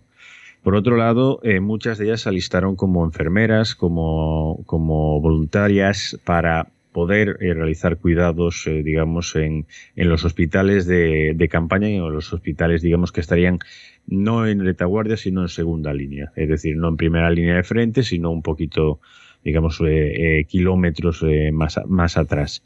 Y luego hubo, luego hubo un grupo de mujeres del bando republicano que se posicionaron, que se movilizaron en las, en las milicias antifascistas para luchar contra el golpe de Estado.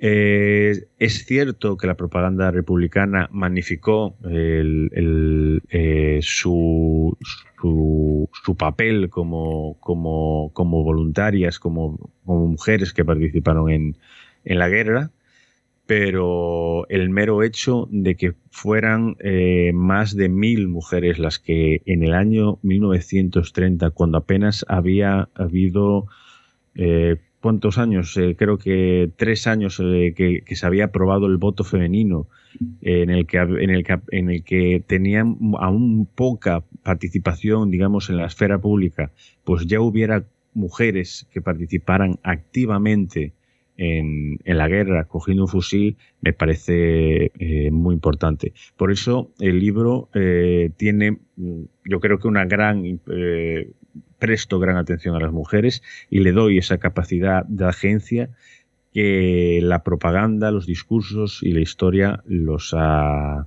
los ha silenciado. Hay otra, otro título que me mm, chocó en el capítulo 8, Maricas y Afeminados. Esto es una, es una declaración de intenciones.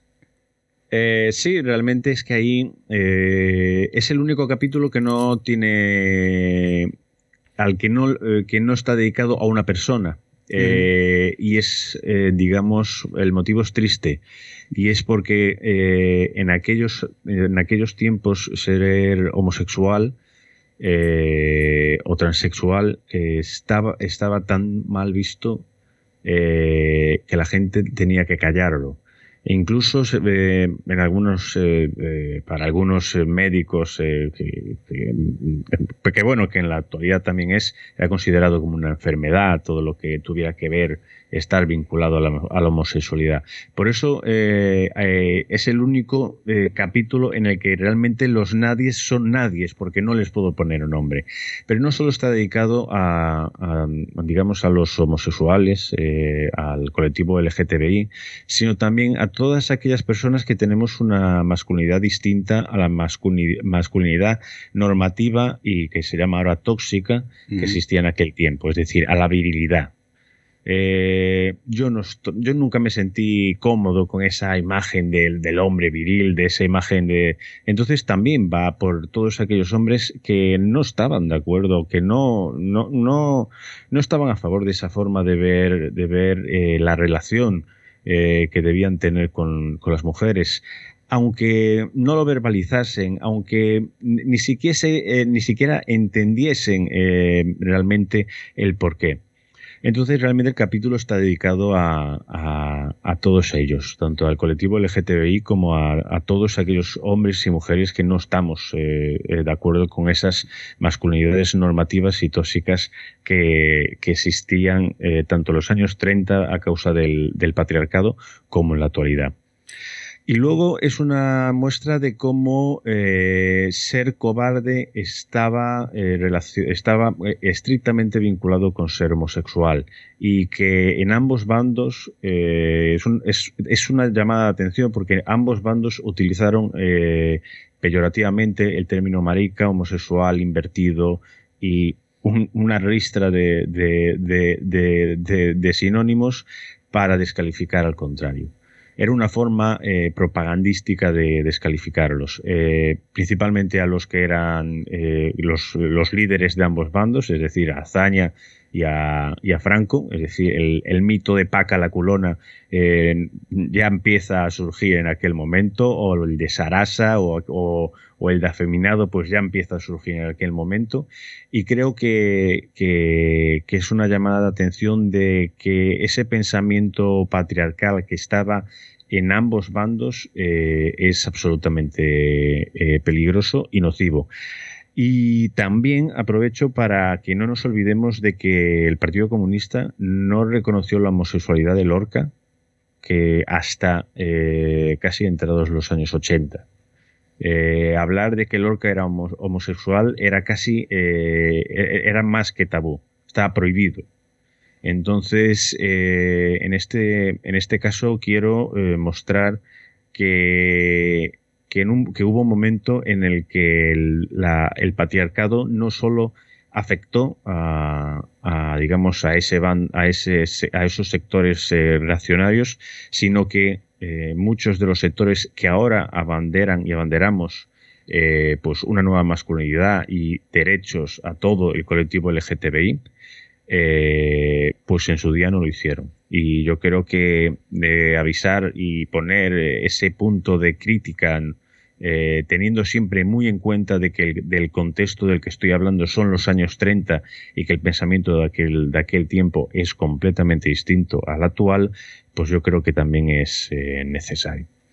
A mí me llama también la atención otra frase que no es tuya, que es de Antonio Cazorla. Dice, existen numerosos lugares sin memoria ni historia y muchas memorias sin lugares. Esto yo creo que es el colofón de, esta charla que hemos tenido, porque ya estamos de tiempo fatal, quedan cinco minutos, y te tengo que hacer la pregunta de jarabe de micro. Ah, vale. Y esto me, me hace que pensar porque hay mucha gente que pasa por un lugar y como ese lugar en el que a lo mejor ha habido un hecho, un hecho traumático, un hecho eh, de guerra, no lo sabe. Y pasa Como, como quien pasa por la plaza del pueblo.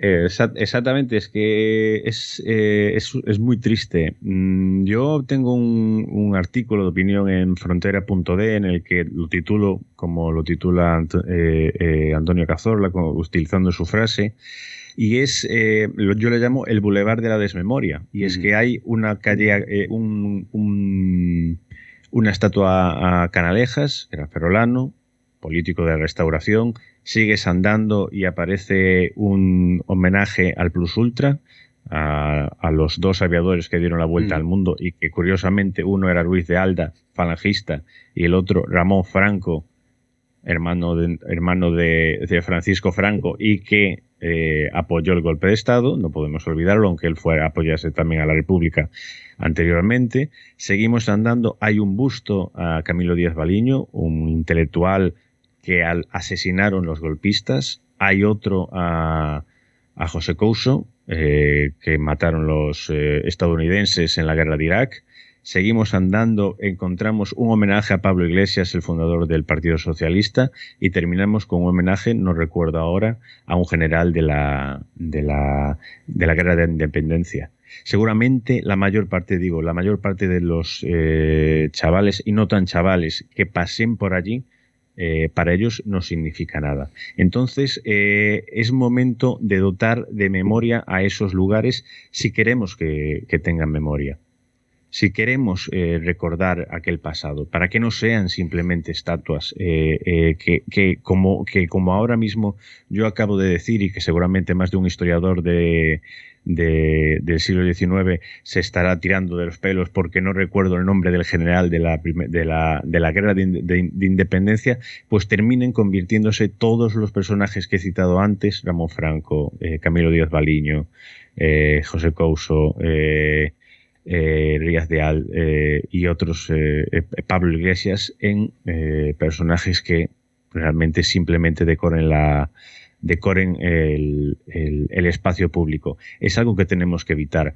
Por eso estoy a favor de que se cambien calles y que se quiten calles, pero junto con esa reposición de calles, lo que tiene que haber es ese espacio de historia pública, ese espacio de explicación a la sociedad y que desde la sociedad eh, a los historiadores y de los historiadores a la sociedad exista una línea, eh, una, una capacidad de diálogo también con los, sobre todo con los profesores de secundaria y de primaria, para que luego cuando vayan a pasear vean eh, una estatua de hazaña y sepan por qué hay una estatua de hazaña. O cuando vean en las noticias se va a quitar el, homenaje a, a, Millán Astray eh, de la Legión eh, en Madrid o, que se proteste porque no se quite, se sepa por qué no se va a quitar o porque, o, porque se, o porque se debe quitar o porque no se debe quitar, pero que tengan su propio criterio no el criterio que se les imponga. Yo creo que para eso es fundamental. Por eso digo que creo que hay mucha desmemoria en los lugares y, luego eh, mucha memoria personal que aún no ha salido a, la luz y que creo que es momento de que, de que entre todos podamos conseguirla. Es que lo que mm, a mí me, parece es que no se puede eh, tener una, una una cosa ornamental sin una significación real. Es decir, no puedes poner una estatua de quien sea si no sabes quién era esa persona. Exactamente. Eso es lo, triste. Pues yo te tengo que hacer ya la pregunta obligada de jarabe de micro. y es la siguiente. A ver. ¿Cuál es la pregunta que nunca te han hecho? Wow. Eh, pues no sabría decir. Eh, seguramente porque nunca me la, me la han hecho. No sabría qué responder, sinceramente. Eh, es algo que, en lo que no he pensado. Eh, es cierto que se repiten muchas preguntas. Se, se, repiten por qué estudio la guerra civil, si es necesaria una ley de memoria histórica. Pero no me preguntan quizá a lo mejor qué, qué vinculación tengo eh, con la historia o qué papel realmente tengo yo como historiador dentro de, de, la vida pública. Quiero, decir, eh, cuando yo escribo un libro, ¿por qué escribo ese libro? ¿no? Quizá a lo mejor esa, aunque me la han formulado de otras formas, quizá digamos la parte más personal o qué hay de mí, por ejemplo, en el libro. Quizá esa es la que no me analiza. ¿Qué hay de mí en, en, en, en aquello que escribo?